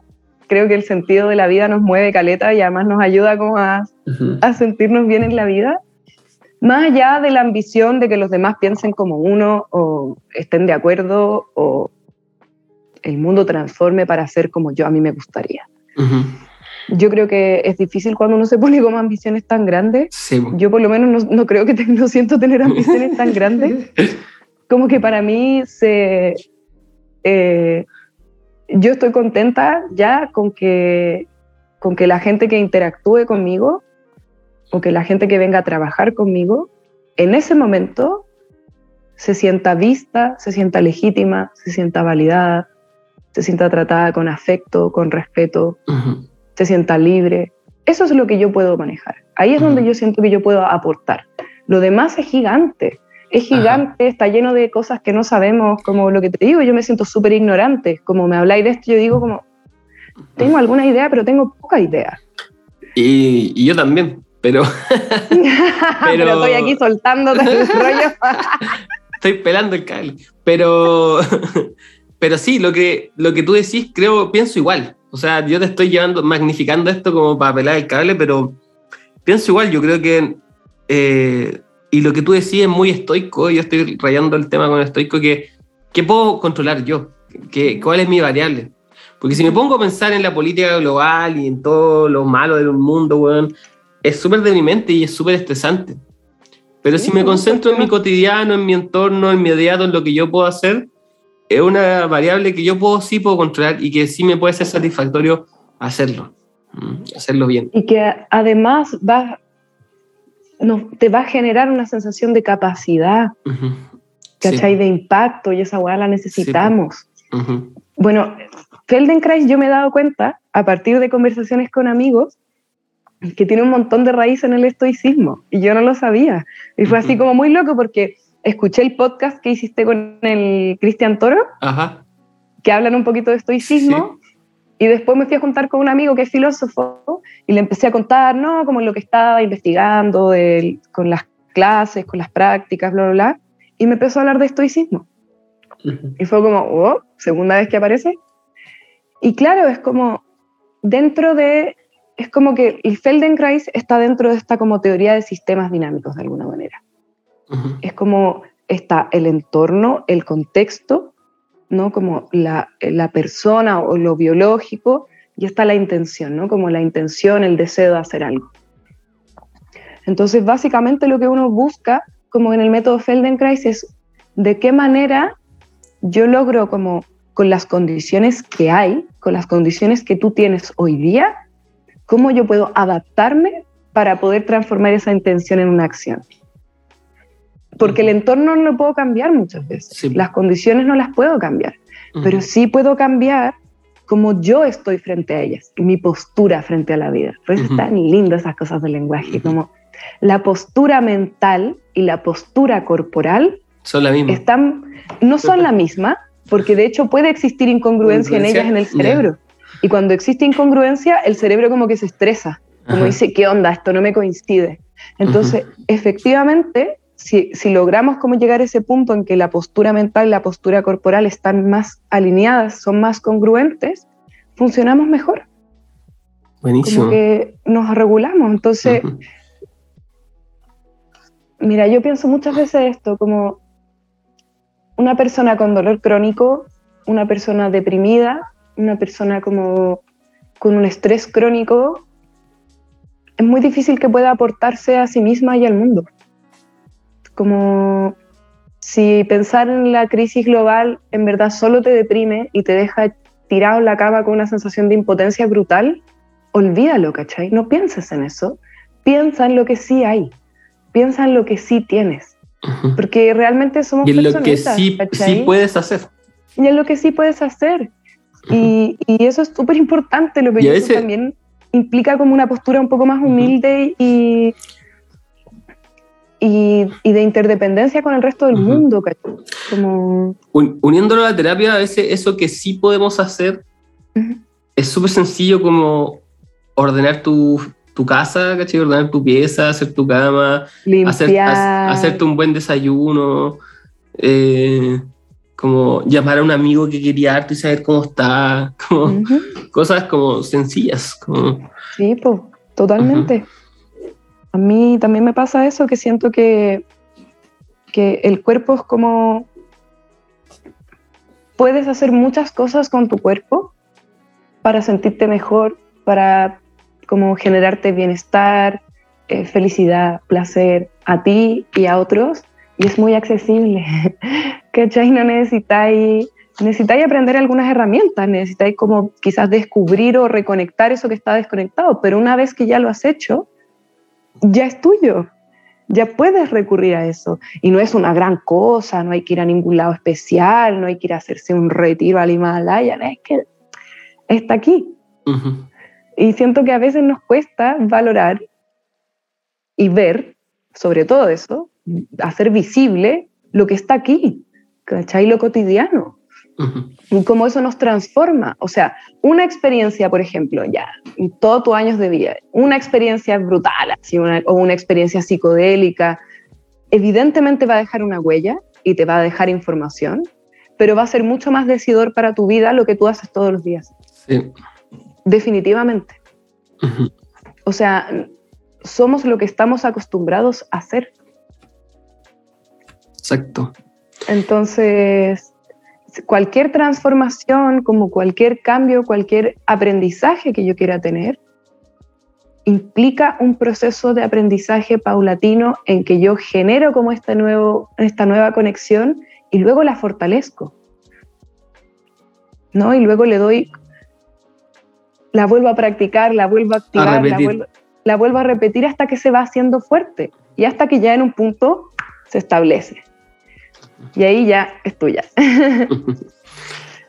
El, en terapia he lidiado mucho con eso, con, con, lo cotidiano, y que de repente para sentirse bien la persona necesita eh, simplemente, no sé, acostarse y levantarse a la misma hora. Mm. Eh, y, y, está muy unido a lo que hablamos que tiene que ver con la crianza. Es como mm. maternarte y paternarte a ti mismo, de nuevo ponerte horarios, quererte, hacerte cariñito, tratarte bien, em, darte importancia, como tus horarios, tus comidas. Y, yo lo aprendí igual también como teniendo mis, hijos, como al final ordenando y dándole una vida ordenada a mi hijo me di cuenta de lo desordenado que yo era antes y de lo que necesitaba, ¿cachai? Empezar a sentirme mejor. Y, y, y en terapia se trabaja muchas veces con, con esas cosas tan sencillas, la persona empieza a sentirse mejor. Sí. Eh, yo creo que es, es, como. Son cosas que están mucho más al alcance de nuestra mano, de nuestra acción, que, que realmente simplemente como que no son visibles cotidianamente o no son visibles como socialmente y, hacen una gran diferencia. O sea, por eso es lo que te decía al principio, como, ¿por qué es importante el autoconocimiento? Porque el autoconocimiento es lo que te va a ayudar a saber si estás más despierto o más claro para pensar o estudiar en la mañana, en la tarde, en la noche, para entender qué alimentos te sientan bien y cuáles no te sientan bien, para entender qué relaciones te nutren y cuáles te hacen sentir pésimo, para entender qué condiciones son las mejores para ti, para aprender, para compartir, para trabajar. ¿Cachai? Como cuando uno no se conoce a sí mismo, responde como a, a creencias que pueden no tener ningún asidero en tu realidad. Y eso es heavy, porque, porque en el fondo también tiene que ver con esto como de, del adormecimiento, de, de que generamos como esta, bueno, de la alienación, ¿cachai? De estar tan alienados, loco. Entonces al final empezamos a rellenar esos espacios con otras cosas que no logran rellenar esos espacios, como lo que tú decías antes, como un consumo desmedido de sustancias o cualquier cosa que yo empiezo a hacer de manera como demasiado obsesiva o, como, ¿cómo se dice esto? Eh, bueno, se me fue la palabra, pero en el, compulsiva eso es un indicador de que hay algo, una necesidad que no está siendo atendida como corresponde, ¿cachai? Y, otra cosa que a mí me pasa mucho es que siento que tenemos como una cultura de esperar a que las jugadas como que se vayan a la mierda para mirarlas. Mm. Como tengo un, puedo tener un dolor de cuello, piola, calete rato y no pescarlo y no hacer nada al respecto. Y como, ah, oh, el cuello, que me como, ah, como pegarle a la hueá para que se arregle. Y después, bueno, al, al, año estáis con una hernia, loco, no te podéis mover, no podéis mover la cara. No sé, como que tenemos como esta mentalidad de esperar hasta que las cosas revienten, porque no nos permitimos ni estar atentos, más atentos cotidianamente, ni atender las cosas en su debido momento. Y eso tiene que ver también con darle importancia a lo que nos pasa, ¿cachai? Y Eso podemos pasa- postergar No, no solo pasa corporalmente, pasa como en todo, así como. con todo. Viste que, con viste que, la, que, la, que el baño la, la- se está haciendo, se está filtrando el agua en el baño y no lo, no lo sellaste al tiro, Sí. y se, se, se va a inundar hasta que se salga toda la baldosa y te quede la Y de repente se te cae el techo, loco, y ahí decís, oh, ¿quién es antes? Sí. Como, las, las canaletas de la, de la casa. Sí, pues cuático. Yo, yo tengo esa sensación también como en mi pega, como yo intento como, por un lado, como darle importancia y también transmitirle un poco a la gente como, no se posterguen, no nos posterguemos. ¿Cachai? Como, eso no quiere decir vivir solo preocupados de nosotros mismos, para nada. No tiene que ver solo como con vivir dedicado a uno mismo, como es esta cosa como del individuo por sobre todo. No, para nada. Yo creo que cuando las personas se conocen mejor a sí mismas, se, se ven a sí mismas y se escuchan con más, como más habitualmente, también somos más capaces de empatizar y sentir a los demás más profundamente y estar más claros y más conectados con lo importante que son los demás, el entorno, para nosotros también. Como Mm. la simbiosis. Vivimos Claro. en simbiosis, no el- vivimos como seres aislados realmente. Al ser más consciente de mis necesidades, también voy a ser más consciente de las necesidades del otro. Totalmente, Eh, lo voy a percibir mejor. tal cual. Y eso está estudiado por la neurociencia, Ujú. ah, para que no nos vengan a decir que somos... ¡Ay! Unos sí. hippies de mierda. Eh, Los hippies de mierda. no, tenemos Eh. neurociencia detrás. Eh, y mm, claro, porque si yo estoy muy desconectado de mí, y más encima estoy muy desconectado de mí, de mis necesidades, y estoy muy carente, y aparte estoy todo el rato pendiente de los demás, de tratar de suplir la necesidad del otro, la voy a suplir mal. Entonces voy a dejar mal la. Como- Muy probablemente, porque, porque no estoy como, voy a estar proyectando solamente. Ajá. O sea, eso es lo que pasa cuando no, no somos conscientes o no percibimos lo que realmente nos está pasando. Proyectamos. Nuestra Mm. imaginación rellena, rellena, rellena, rellena. Entonces, es como que, no sé, a mí me parece que es mucho más entretenido y hermoso sumergirse como en el autoconocimiento y en, y en la conciencia, aunque sea de a poco, como al ritmo de cada uno, pero a mí me parece que reporta mucho más, mucho más placer de vivir y mucha mejor conexión con los demás y con, y con lo que te mueve, ¿cachai? Lo que tú decías, y como sin deseo, sin curiosidad, es súper difícil que haya aprendizaje, que haya crecimiento, y también nuestra vida se limita porque estamos menos dispuestos a vivir nuevas experiencias, como a nutrirnos, ¿cachai? Como que estamos como repitiendo algo que muchas veces se puede volver tedioso también, ¿cachai? Ujú. Como que la vida empieza a perder ese fuego, esa chispita que es como, ya pasan caletas weas malas, pero puta que rico vivir, ¿cachai? Claro. Qué buena esta anécdota que me saqué. claro, qué bueno, qué bueno este vacile, qué bueno este viaje, qué bueno este momento, como... Claro. Qué, qué bacán esta clase que tomé de no sé qué.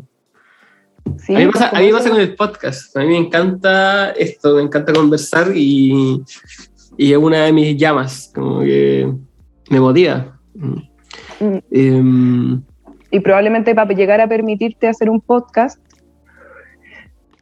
tuviste que pasar por todo este proceso que me estabas diciendo de poder sentir seguridad en ti mismo, Ujú. tener claridad de qué era lo que te gustaba, de cómo estabas cómodo, sí, para poder construir algo coherente contigo, ¿no? sí, pues, algo real. Sí, po, y que finalmente habilita, nos habilita a más personas. Po. O sea, eso, ese, esa conexión que tú tenés contigo en ese momento no solo te beneficia a ti, no es solo para ti, porque de, de pronto le entrega un espacio a muchas otras personas para que vengan, se expresen, cuenten lo que hacen, compartan. Entonces, no sé, tiene- Sinergia, sinergia positiva. Sí, po, sinergia positiva, Oye, psicodélicos. Psicodélico. Bueno, Gracias. pregunta también, ¿cómo llegaste a terapia corporal? En todo caso, eso no te pregunté. Mm. Ah, Mira, yo llegué al método Feldenkrais porque estudié danza. Estudié danza dos años después de estudiar literatura. yo era una persona así como de letras, ¿no? Yo voy a hacer, voy a escribir y voy a leer mucho y voy a ser muy académica. Y empecé a estudiar letras, empecé a estudiar literatura y era como, no, no, puedo, no quiero escribir una prueba en en mi no. y quería puro moverme, en verdad. Quería puro bailar y me daba caleta de susto. Tenía, yo tenido varios como, he tenido varios como dolores crónicos a lo largo de mi vida. Entonces tenía mucho susto. Bueno, al final me lancé me lancé, me preparé, entré a la escuela de danza y en mi segundo año de danza ya tenía un dolor en la columna y en la espalda que me llegaba hasta la pierna, o sea, todo el lado derecho de mi cuerpo estaba hecho mierda. Yo tenía un dolor brutal, o sea, ya un día no me pude levantar de la cama del dolor y dije, hasta que llegué. Y entonces entré en la mansa crisis, obvio, como que yo ya me había hecho la idea de ser bailarina y todo, y fue como, bueno, caí, o sea, ahora con suerte puedo caminar. Y fue una profesora de danza contemporánea de la escuela la que me habló del método Feldenkrais. Me dijo, mira, yo te recomiendo ir a tomar clase de Feldenkrais, eh, conozco a esta persona, no sé qué, y fui a una clase. Mi primera clase de Feldenkrais no entendí nada, no entendí nada, ¿qué es esta mierda? No entiendo nada, yo como, no sé qué me están pidiendo que haga, de qué se trata esto. Y estuve toda la clase muy perpleja, como, no sé para dónde va esto, y cuando me paré, al final de la clase, no tenía dolor de espalda, y quedé loca. Dije como, ¿qué pasó? Onda, no hice nada, prácticamente no me moví y no me duele la espalda, y fue como, fue muy loco. Y después de unos días me volvió el dolor igual. O sea, no fue así como que me sanó, pero tuve ese, ese momento de ponerme de pie y decir, ¿qué hueá pasó, loco? Sabía que algo había cambiado, pero no era capaz como de percibirlo con detalle. Y después de eso, como que no volví, o volví un par de veces, pero como que no enganché mucho, pero me quedó ahí como ese recuerdo, como esa experiencia así como heavy. Y al año siguiente me puse a estudiar danza terapia. Yo quería seguir bailando, quería seguir trabajando con la danza y con el cuerpo, pero no, no, tenía la posibilidad en ese momento de trabajar al mismo ritmo que la universidad, tampoco quería volver en realidad, como que estaba así, muy entre dolida, como me traumada, fue como, no, necesito un break de esto. Y encontré a la Loreto San Juan, que es una bailarina chilena que vivió mucho tiempo en España y estando en España desarrolló esta, esta metodología de danzoterapia para trabajar con personas ciegas. Mm, qué bonito. Muy hermoso. Y entonces desarrolló toda una metodología de danza como un poco inspirada también en, otros, en otras metodologías de expresión corporal y danzoterapia en el mundo que trabajan con la voz, que trabajan con la palabra. Cómo la palabra puede motivar a la propiocepción, ¿no? a la percepción de uno mismo y al imaginario para que pueda emerger en cada persona su propia danza, su propio lenguaje expresivo. Y cómo eso iba generando cambios en su calidad de vida, en su autopercepción, en su sensación de confianza, en su, la posibilidad de sentirse capaces. Y estudié con la Loreto y fue lo máximo, fue la mansa experiencia, porque la Loreto es un ser así muy místico y como entre que es estudiante de cábala, es bailarina, estudiamos mil técnicas, como que la Loreto es muy entretenida y además ella es un ser humano así, para mí, muy íntegro. Como que ella tiene todo su rollo, pero es muy respetuosa, como que no te impone sus creencias, sino que es muy transparente. Bueno, para mí ella fue un gran ejemplo de, un gran ejemplo de profesora, de profesora y de terapeuta. Fue así como, wow, o sea, se puede ser así de, así de íntegra, así de amorosa y a la vez así como respetuosa con el espacio de cada, de cada quien. Y además la Loreto tiene un trabajo de danza con la naturaleza. Y eso fue hermoso. Yo fui a bailar al cerro, a, también, bueno, el último módulo fue como en región, en su casa, que está cerca de Talca, pleno campo, hicimos mucha danza en la naturaleza y ahí tuve caleta de experiencia re mística y re sobria, weón. re sobria, pero más loca que la chucha, como, ¡oh, qué, ¿Qué está pasando? y siento que esa weá me abrió caleta la percepción. Como, y, y, y mi posibilidad como de conectar con la naturaleza de otra manera, como de sentir que, que había comunicación con la naturaleza, obviamente de una manera distinta a la que tenemos entre las personas, pero había comunicación. O sea, yo... Algo pasaba. mm, Algo pasaba, o sea, yo me transformaba. Nunca me voy a olvidar una vez que bailé arriba de una roca en un cerro y tenía, no sé, un, un metro por un metro, o sea, tenía un cuadradito enano y yo sentía que volaba. O sea, yo tiraba mi cuerpo para todos lados con el viento y sabía que no me iba a caer, o sea, que no me iba a caer. O sea, la sensación de estabilidad y fue una locura, o sea, fue un trance, como Ajá. ahí descubrí también el poder como de trance, De trance. que tiene el cuerpo y la danza y, y qué loca, qué loca, dije como, ¿qué onda esto? Así es la mansa maravilla.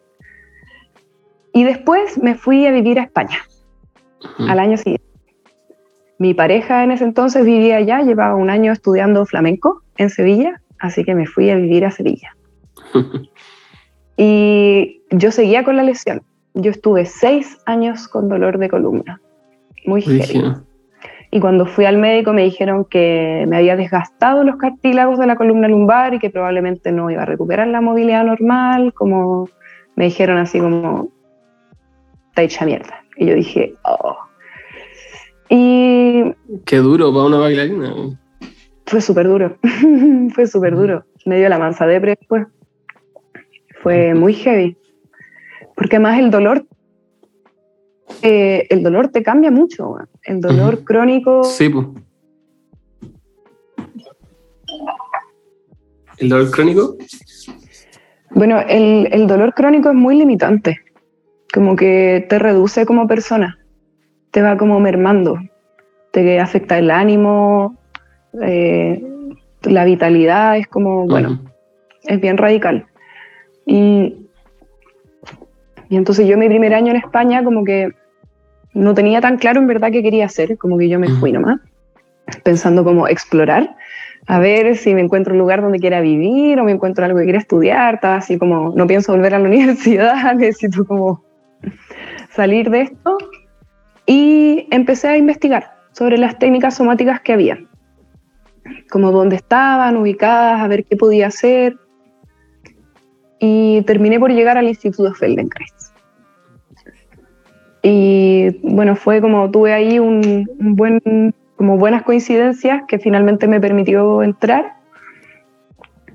Y, y fue muy loco porque en realidad yo como que no estudié tanto ni investigué tanto del método Feldenkrais antes de estudiarlo. Como que yo obviamente leí un par de cosas y todo, pero yo sobre todo tenía ese recuerdo de lo que había experimentado en esa clase y que había sido tan como transformador, pero a la vez desconcertante. Y entré así como a cachar, La vida. como que sí, un poco así, y también porque, porque en el fondo yo sentía que lo más importante para mí en ese momento era sanarme del dolor que tenía, porque no podía vivir, ¿cachai? No podía hacer las cosas que quería. Me costaba caminar, levantarme de la cama, me costaba hacer un montón de cosas cotidianas. Yo como loco no tengo ni 30 años, estoy para la cagada, ¿cachai? Como no quiero vivir. Y, y la formación fue muy intensa, eh, muy bacán, también tuvo cosas peludas, porque además yo estaba como en otro país, estudiando con pura gente de otros lados, como que igual era extraño, ¿cachai? Como que era un Ajá. estilo de formación que no era tan como conocido para mí y que quizás, bueno, y que hubo algunas cosas con las que en verdad quizás yo no estaba tan cómoda, pero la información, así como el conocimiento que empecé a recibir me voló la cabeza y me empecé a enamorar así brígido Ujú. y empecé a sentir como los cambios que empezaron a ocurrir en mí. Ujú. Y en mi segundo año me sané, o sea, desapareció mi dolor y no volvió más. Brígido. Qué bacán.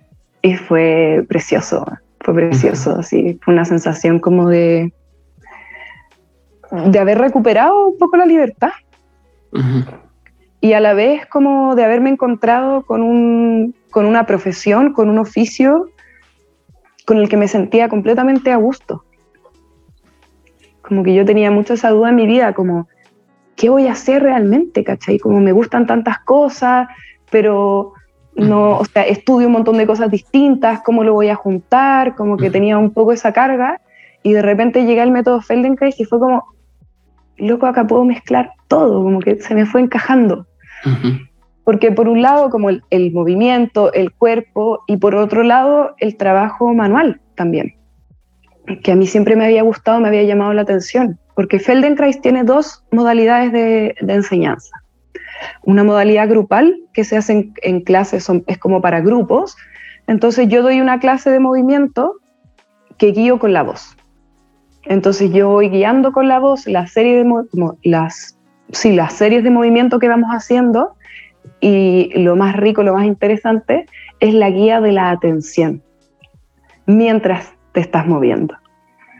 Entonces, como yo tengo esa posibilidad de ir dándole a la gente distintos puntos de atención simultáneos para que se vaya dando cuenta de cómo está haciendo las cosas y qué está ocurriendo dentro mientras se mueve. Y luego está esta metodología que se llama integración funcional, que es en realidad la primera que desarrolló Moshe Feldenkrais, que es un trabajo de manipulación, o sea que es un trabajo que se hace con las manos.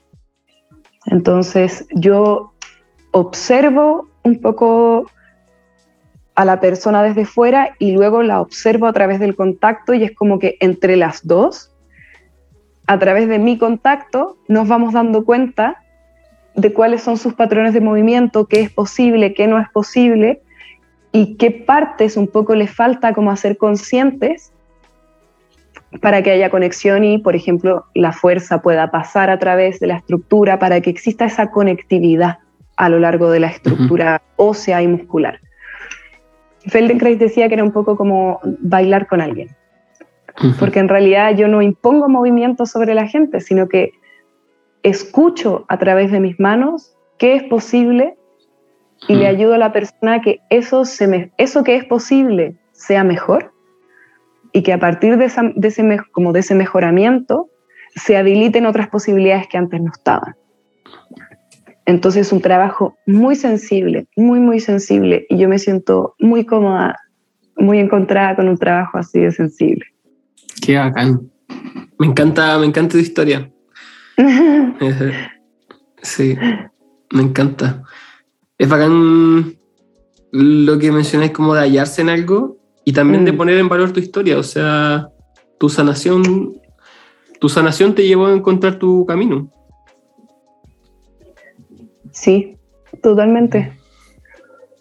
Porque yo creo que yo no me hubiese parado a hacer algo tan lento y tan suave si, si me lo hubiesen preguntado como antes de tener dolor.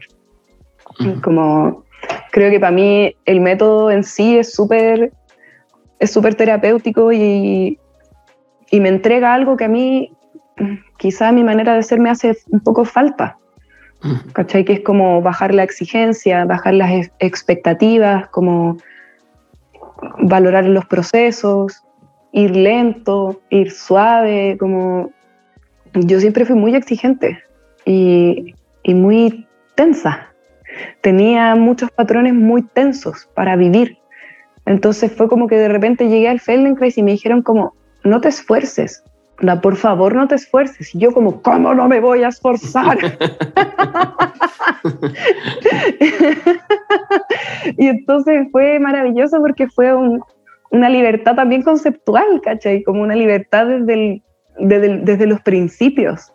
Como de, y yo, y a mí me encanta decir eso en clases, así lo disfruto. Cada vez que le digo a la gente como, no te esfuerces, siento mucha felicidad, como, no te esfuerces, onda, no tienes que hacerlo bien. Estás súper bien si te equivocas, estás súper bien si no sabes. Mm. Como si no te interesa, no lo hagas. Como no nos interesa lo mecánico, no lo hagas porque sí. yo de verdad siento placer cuando digo esas cosas y veo que la gente se relaja y se siente libre. Yo me siento muy pagada, como hmm. me siento muy afortunada. Qué hermoso. Me,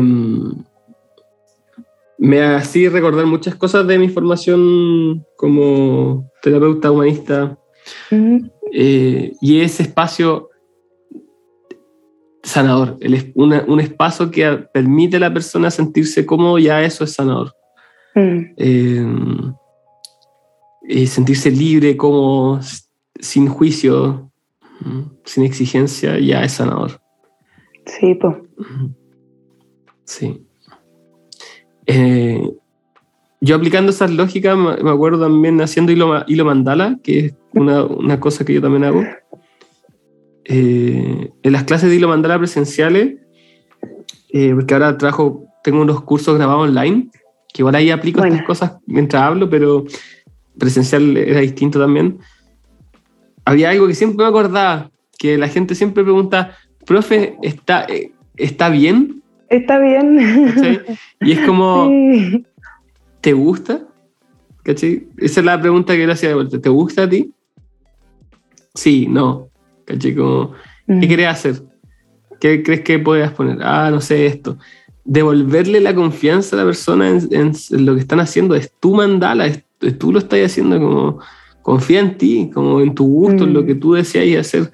Y si no te gusta, lo cambiamos. Como está permitido, relájate. Hay tiempo y Sí. como hay- la gente se apura, es como, como si fuera una carrera, así, luego tenemos mucho Sí. tiempo para hacerlo, todos lo van a lograr, como... Y era, todo eso era muy sanador para las personas. Y de alguna forma yo, yo lo tenía súper integrado por mi formación, pero me di cuenta que esos pequeños detalles que tenía en la clase la gente le lo, la dejaba así tocada, ¿cachai? Así como... De más, pues te cambia, pues si nunca hay Sí. sentido que estáis autorizado, si nunca hay sentido que tenéis, realmente estáis en un espacio en que puedes hacer y ser lo que tú quieres, lo que tú eres. Cuando alguien de repente te lo dice, puede ser súper transformador. Te puede abrir una puerta que tú no te habías permitido abrir antes. Y eso es súper relevante. Como es lo que tú decís, como son cosas que parecen pequeñas, pero que pueden ser súper importantes para la vida de una persona. Sí. Cierto, cierto, cierto. Oye, ya, psicodélico. Psicodélicos. Vamos, vamos, vamos. Vamos, metámonos en esto. Eh, ¿Has probado psicodélico? Sí, he probado psicodélicos. Eh, ¿Cómo fue tu primera experiencia en este mundo? Mi primera experiencia psicodélica, hoy no sé si me acuerdo cuál fue la primera. Yo creo que la primera fue con San Pedro. San Pedro. Creo que sí. Bueno. Sí. Estaba de viaje en Chiloé con unos amigos y una amiga llevó a San Pedro para todos. Pachilo, ¿eh? Sí. Así como que ya llegamos a un camping así súper bonito, en un lago y ya, bacán. Y la verdad es que fue una experiencia súper suave, como que me sentía un poco como, como, como con, con el cannabis, pero como mm, más amplio, ¿cachai? Como que no tuve ni alucinaciones ni nada, pero sí como una percepción así como súper detallada del entorno, los árboles, y me cagué la risa. La verdad es que me, me cagué la risa. Y, pero creo que la experiencia como psicodélica que más me marcó fue mi, mi primera experiencia de hongos. Mi primera experiencia de hongos fui súper irresponsable, no cachaba nada, no investigué nada, o sea, lo hice pésimo, hice todo lo que que hacer. ¿Cómo que? no ¿Cómo que? recomendado. es que fue así como que ni siquiera lo pensé, ¿cachai? Como que yo llegué un día y me habían dejado una bolsita de hongos. Yo nunca había visto hongos psicodélicos en mi vida, nunca había leído, no tenía idea. Y yo estaba como en una época así, full carrete de mi vida, como sexo, drogas y rock and roll. Y dije, ya, bacán. así como cachando. Démosle, démosle. Démosle. Y me fui a la playa con un montón de amigos y invité a mi mejor amigo. Así como, ni siquiera sabía cuánto tenía, ¿no? Sí, mal, todo mal, onda Ya. responsabilidad cero. No sabía cuánto era la dosis, nunca había tomado, no pregunté, no investigué nada. Le dije a mi amigo como, ¿querí? Chumpa adentro. Y entonces nos levantamos en la mañana en ayunas mierda, los dos para adentro. Repartimos lo que había, así al, al ojímetro nomás, y ya. Y me fui a conversar, a echar por ahí, y de repente estoy echada en el pasto, y me entra como un impulso así, pero brutal, me puse a correr.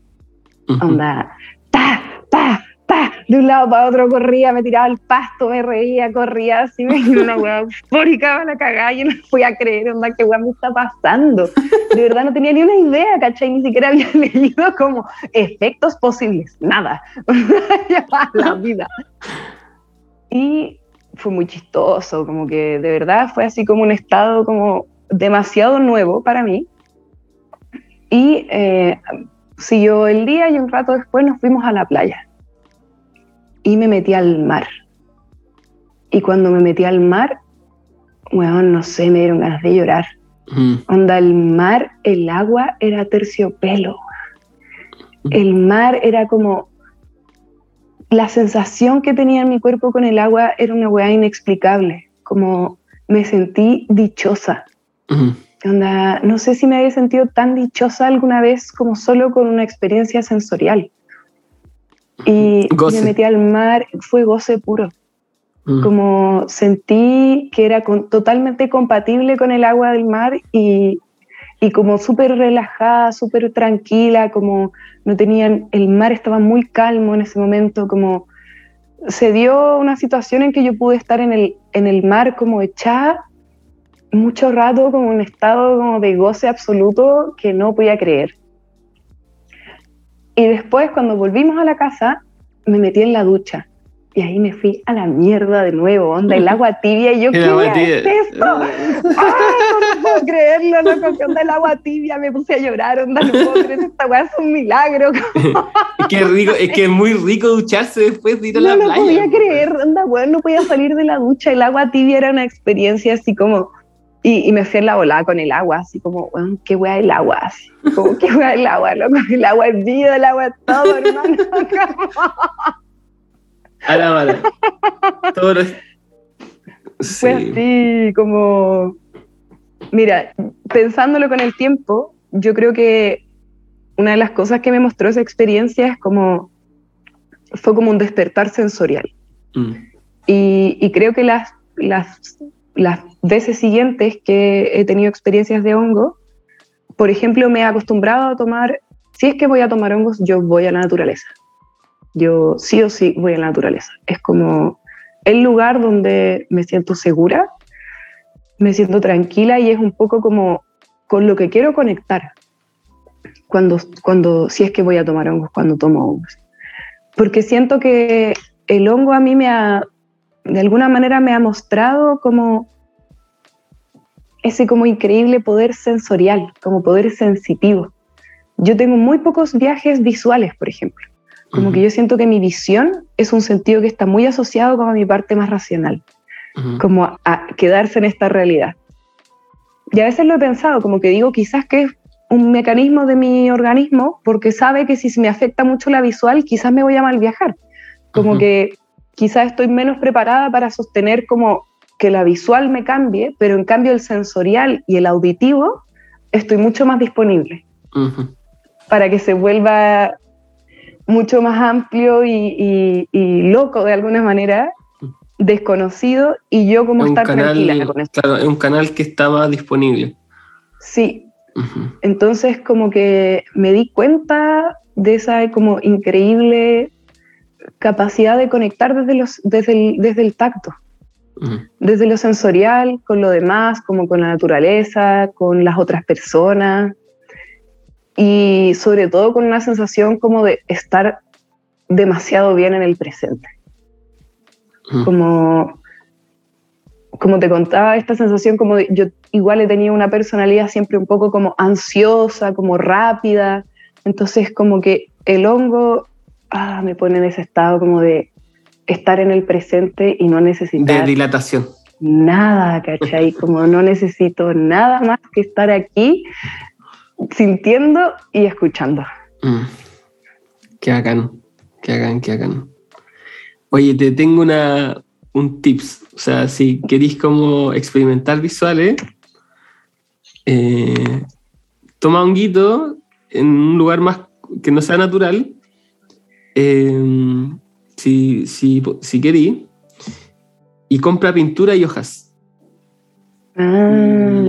y juega con la pintura como si fuera un niño de, de tres años, de dos años. Bueno, eso lo he hecho danzando, pero nunca lo he hecho bajo efectos psicoactivos. Mm, debe ser interesante. Sí, interesante, sí. sí. Para estimular lo visual. Mm. Sí. Sí, no sé, yo estoy muy fascinada con el mundo de los hongos en general, no solo psicodélicos, pero, pero bueno, yo soy, soy gran seguidora de la Monse, por ejemplo. tomé, tomé un taller con ella y, también, también pensé en un momento hacer proceso de microdosis. Resultó que para el momento en el que yo estaba cuando lo hice, mm, no fue lo mejor para mí. Porque me llevó como un estado de hipersensibilidad así brutal. Entonces lo suspendí pero los días que lo tomé me trajo como, me puso delante lo que necesitaba ver para saber qué tipo de apoyo y qué tipo de proceso era el que necesitaba hacer. Bueno. Entonces en ese sentido fue muy bacán. Como que yo siento igual que los hongos son como unos seres muy amables igual. Mm. Como que me, me imagino que habrá otros, otras sustancias, otras plantas, otros seres que son así como más fuertes, como más radicales, pero yo siento que los hongos son bien amables igual. Entonces, a pesar de que me sentí como, no me sentí bien esos días, como que estuve angustiada y me pasaron, no sé, como tuve igual crisis, pero sí fueron súper certeros en cómo mostrarme lo que necesitaba y cómo ayudarme a, a agarrarlo, ¿cachai? Como decir, esto es, esto es lo que necesito mirar, esto es lo que necesito trabajar. Y, me siento como muy encontrada también con, con todo como esta conciencia del micelio, que siento que a mí me, me, ayuda mucho a graficar lo que yo me imagino que pasa en el cerebro, como en el sistema nervioso. ¿Cachai? Como esta idea de la conectividad y de la interdependencia que subyace a todo. Y siento que el hongo como este boom, este boom de fungi, siento que también tiene esa posibilidad como de ayudarnos a... A, entender eso. Mm. Sí, pues a entender eso, como a recuperar esa conciencia colectiva, esa conciencia de interdependencia. Mm. Sí. Y que siento que también está como, hay muchas opciones, ¿cachai? Como que una es la opción psicodélica, pero también hay otras opciones de conectar con eso. Como que no es la única vía. Hay no, claro que no. Hay muchas está buena. para poder. Sí, pero está buena. está muy buena. Está, muy buena. Totalmente.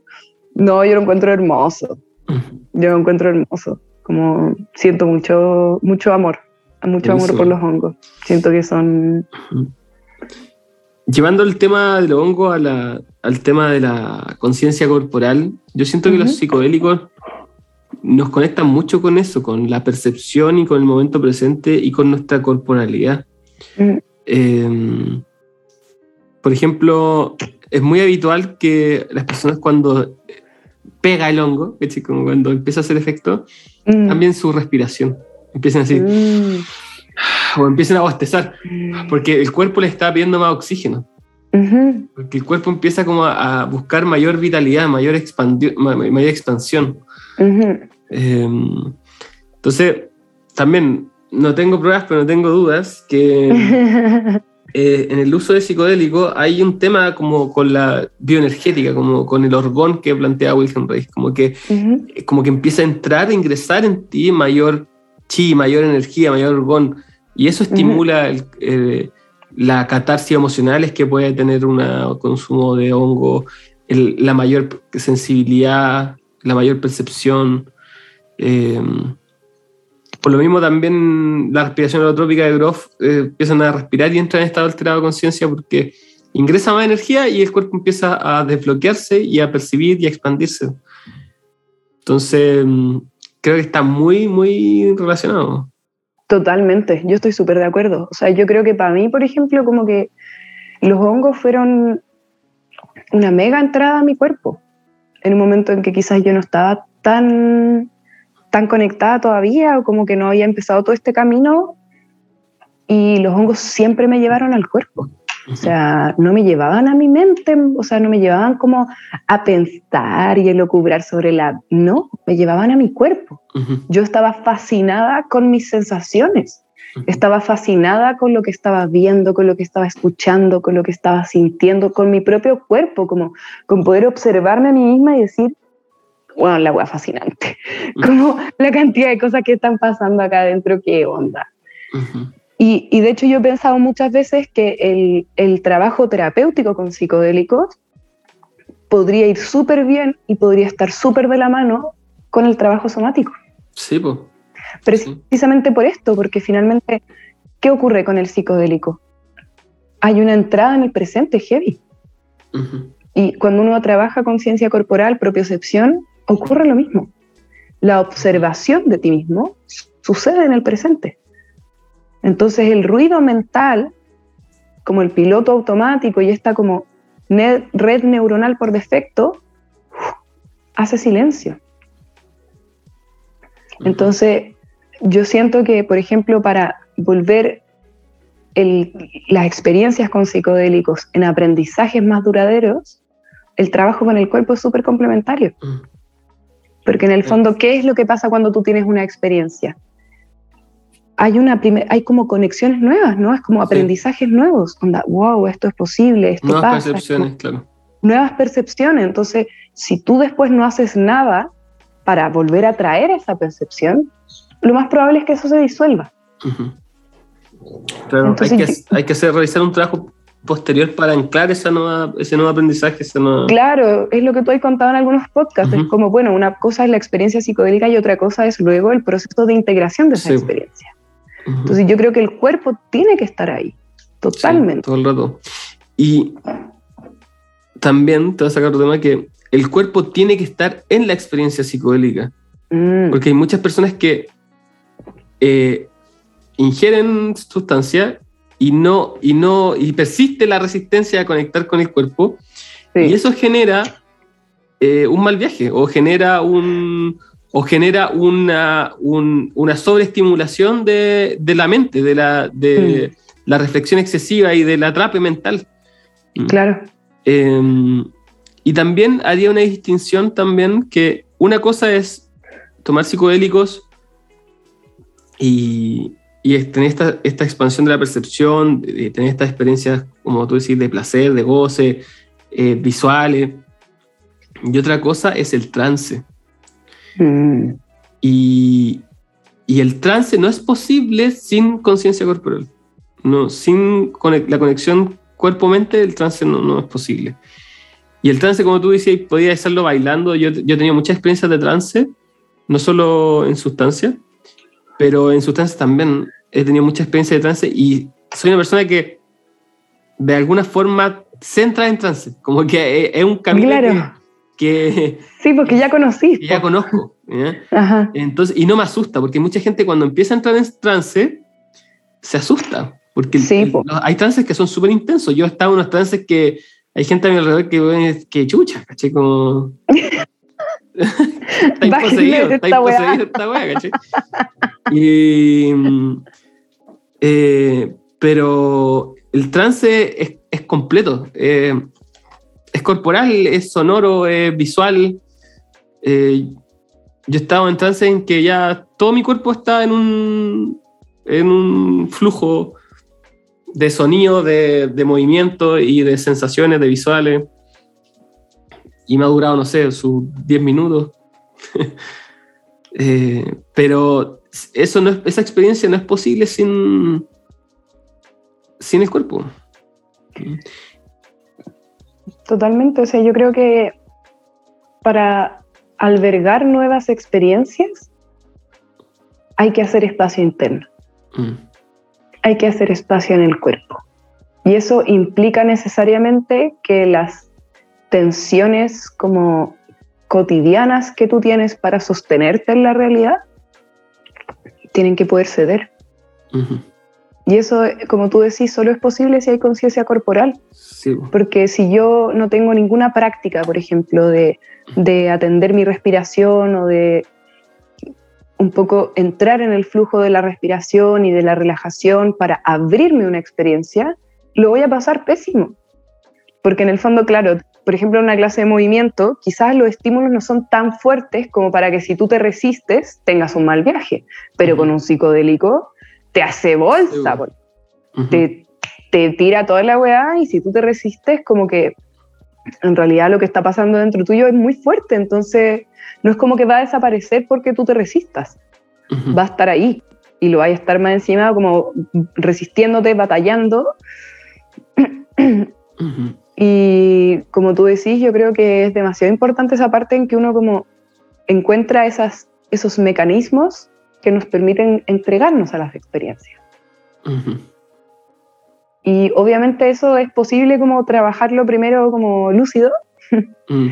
para que cuando llegue... Mm. Voy a, voy a dar un par de tips. ah. Dale, dale, dale.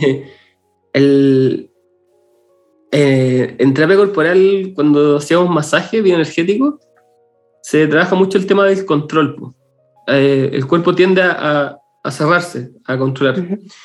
Y el control se manifiesta en el cuello y en las muñecas y en los tobillos, que sería un reflejo del cuello. Entonces, se toma el brazo y se deja caer y la gente mantiene la, la muñeca rígida. Sí, Sí. claro. Lo mismo con el hombro o con el tobillo.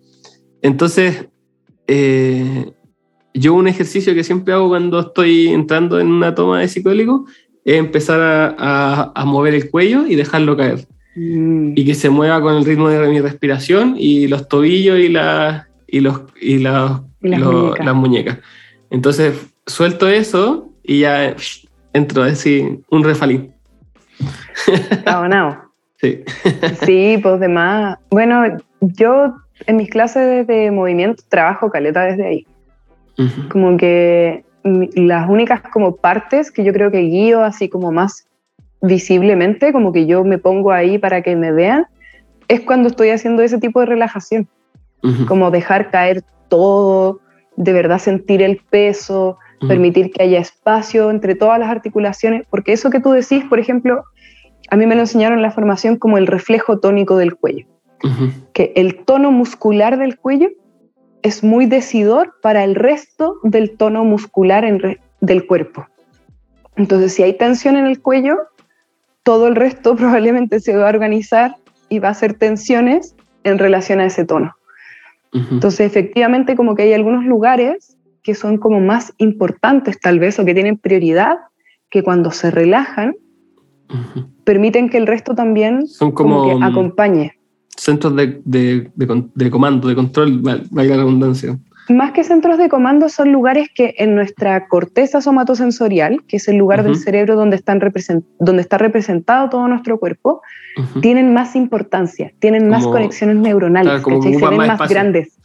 Claro, como hay una cuestión que se llama el homúnculo de Penfield, que es como, como nosotros nos visualizamos a nosotros mismos por Claro, dentro. Y tenemos como la mansa boca, la mansa cabeza, Ah, así la claro. media lengua, las manos así son gigantes y los bracitos son como unas cositas así de dinosaurio, así como, es muy deforme, es muy chistoso.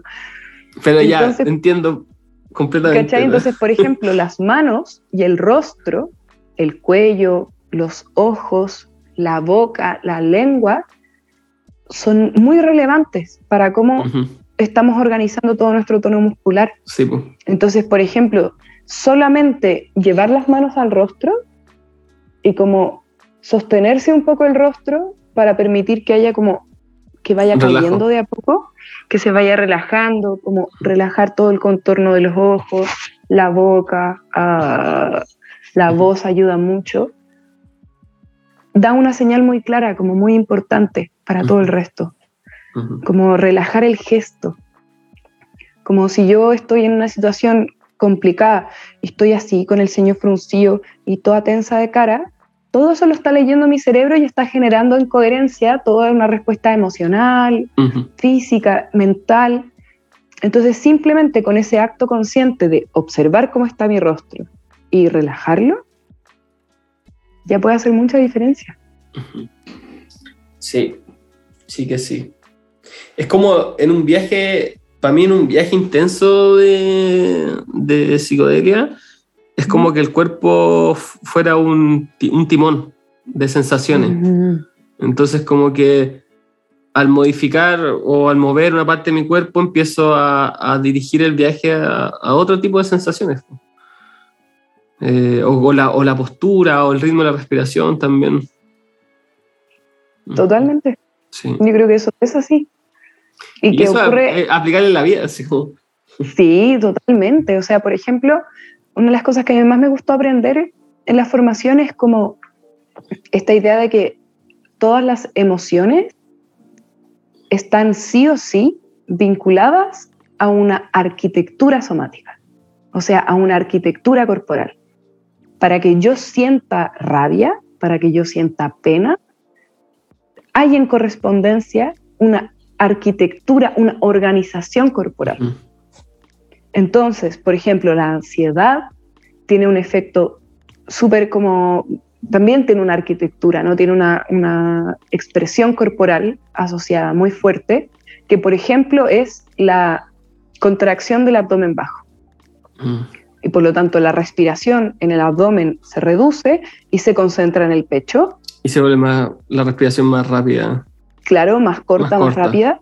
Y entonces, si yo simplemente me concentro en respirar en mi abdomen bajo y, voy permitiendo que eso poco a poco sea cada vez más amplio, más expansivo, puedo migrar de ese estado de ansiedad. Quizás no voy a salir completamente, pero voy a poder empezar a salir, ¿no? Voy a abrir una puertita y voy a abrir esa posibilidad de migrar de ese estado emocional a otro, solo por haber cambiado, en este caso, la respiración y a partir de eso una organización postural. Y ahí cambia todo.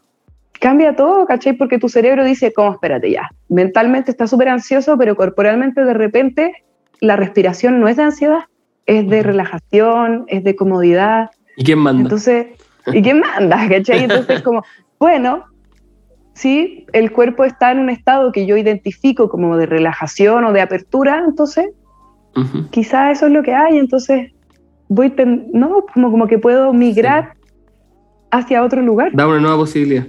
Totalmente. Y es súper útil en general, o sea, a todos nos pasa que tenemos momentos en que nos agarra el miedo, nos agarra la ansiedad, o las emociones así como fuertes que generan mucha contracción.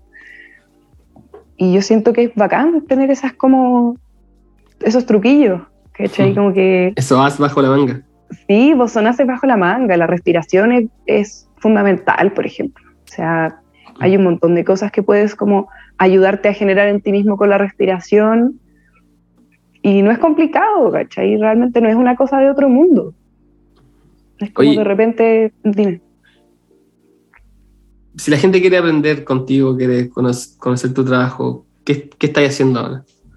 Mira, estoy dando una práctica que se llama despertar movimiento. Eh, los, estoy dando dos, dos clases de esas a la semana, una online y una presencial.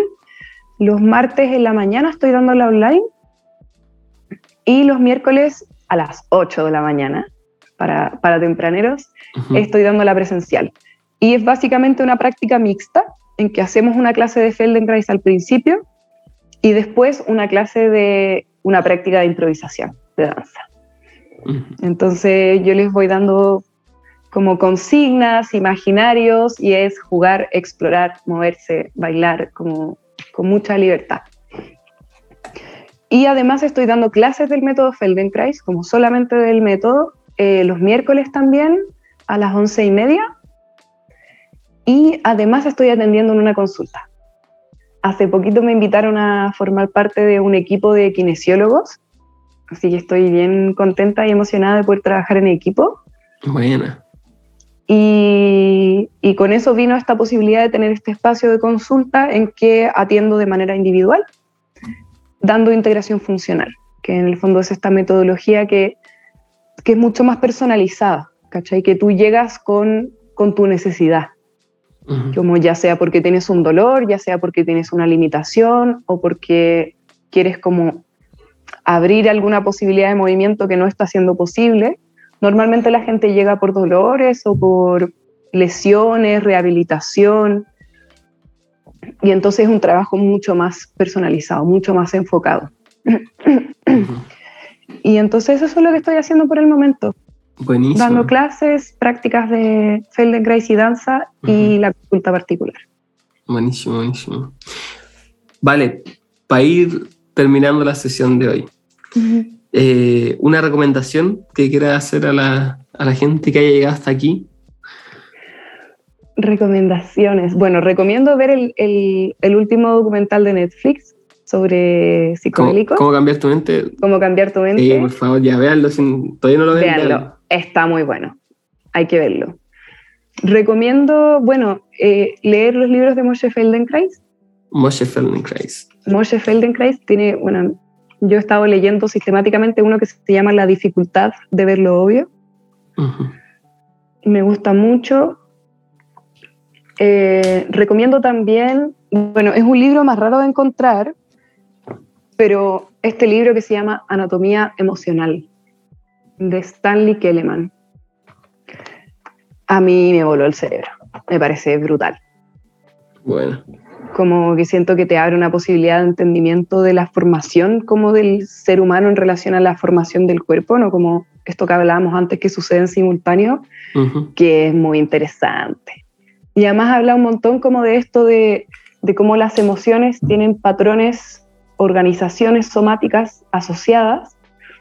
Y entonces desde ahí genera un poco como esta idea de patrones que son percibibles, ¿cachai? Como que yo puedo identificar patrones de defensa, patrones de, de derrumbe o de hipertonicidad. Entonces es interesante. Interesante también para poder observarse después desde esa perspectiva. buenísimo. Anatomía emocional, ¿de quién era ese? Stanley Kelleman. Escribe Stanley, Como con Y el, al final. Como en nuestro Stanley del, del reggaetón chileno. Stanley, Stanley Stanley Kelleman, con Kelleman. K. Eh, Súper. Buenísimo. Tengo todas las recomendaciones anotadas. Todas las recomendaciones del capítulo van a estar en la descripción del capítulo en Spotify y en Instagram. Síganme en radionación.daniel para que estén al tanto de los capítulos, de todas las cositas que siempre estamos ahí dándole. Y si quieren seguir a la Vale, Vale, ¿cuáles son tus redes sociales? Ah, en Instagram estoy como Valen todas las danzas. Valen Valen todas las danzas. todas las danzas. Muchas gracias, Vale, por este capitulazo. sí o sí está, o sea, creo que es uno de mis capítulos favoritos hasta el, hasta el momento. Me encanta esta temática y me encantó conversar contigo. Muchas gracias, a mí también. Un placer. Bueno, muchas gracias a todos los que escuchan el podcast hasta aquí. Yo sé que pocos llegan porque como que llegan hasta justo antes que se acabe el capítulo y se desconectan según la estadística. No importa los que llegan acá, los quiero más que a todos los demás. Los queremos mucho. chao, chao. Chao.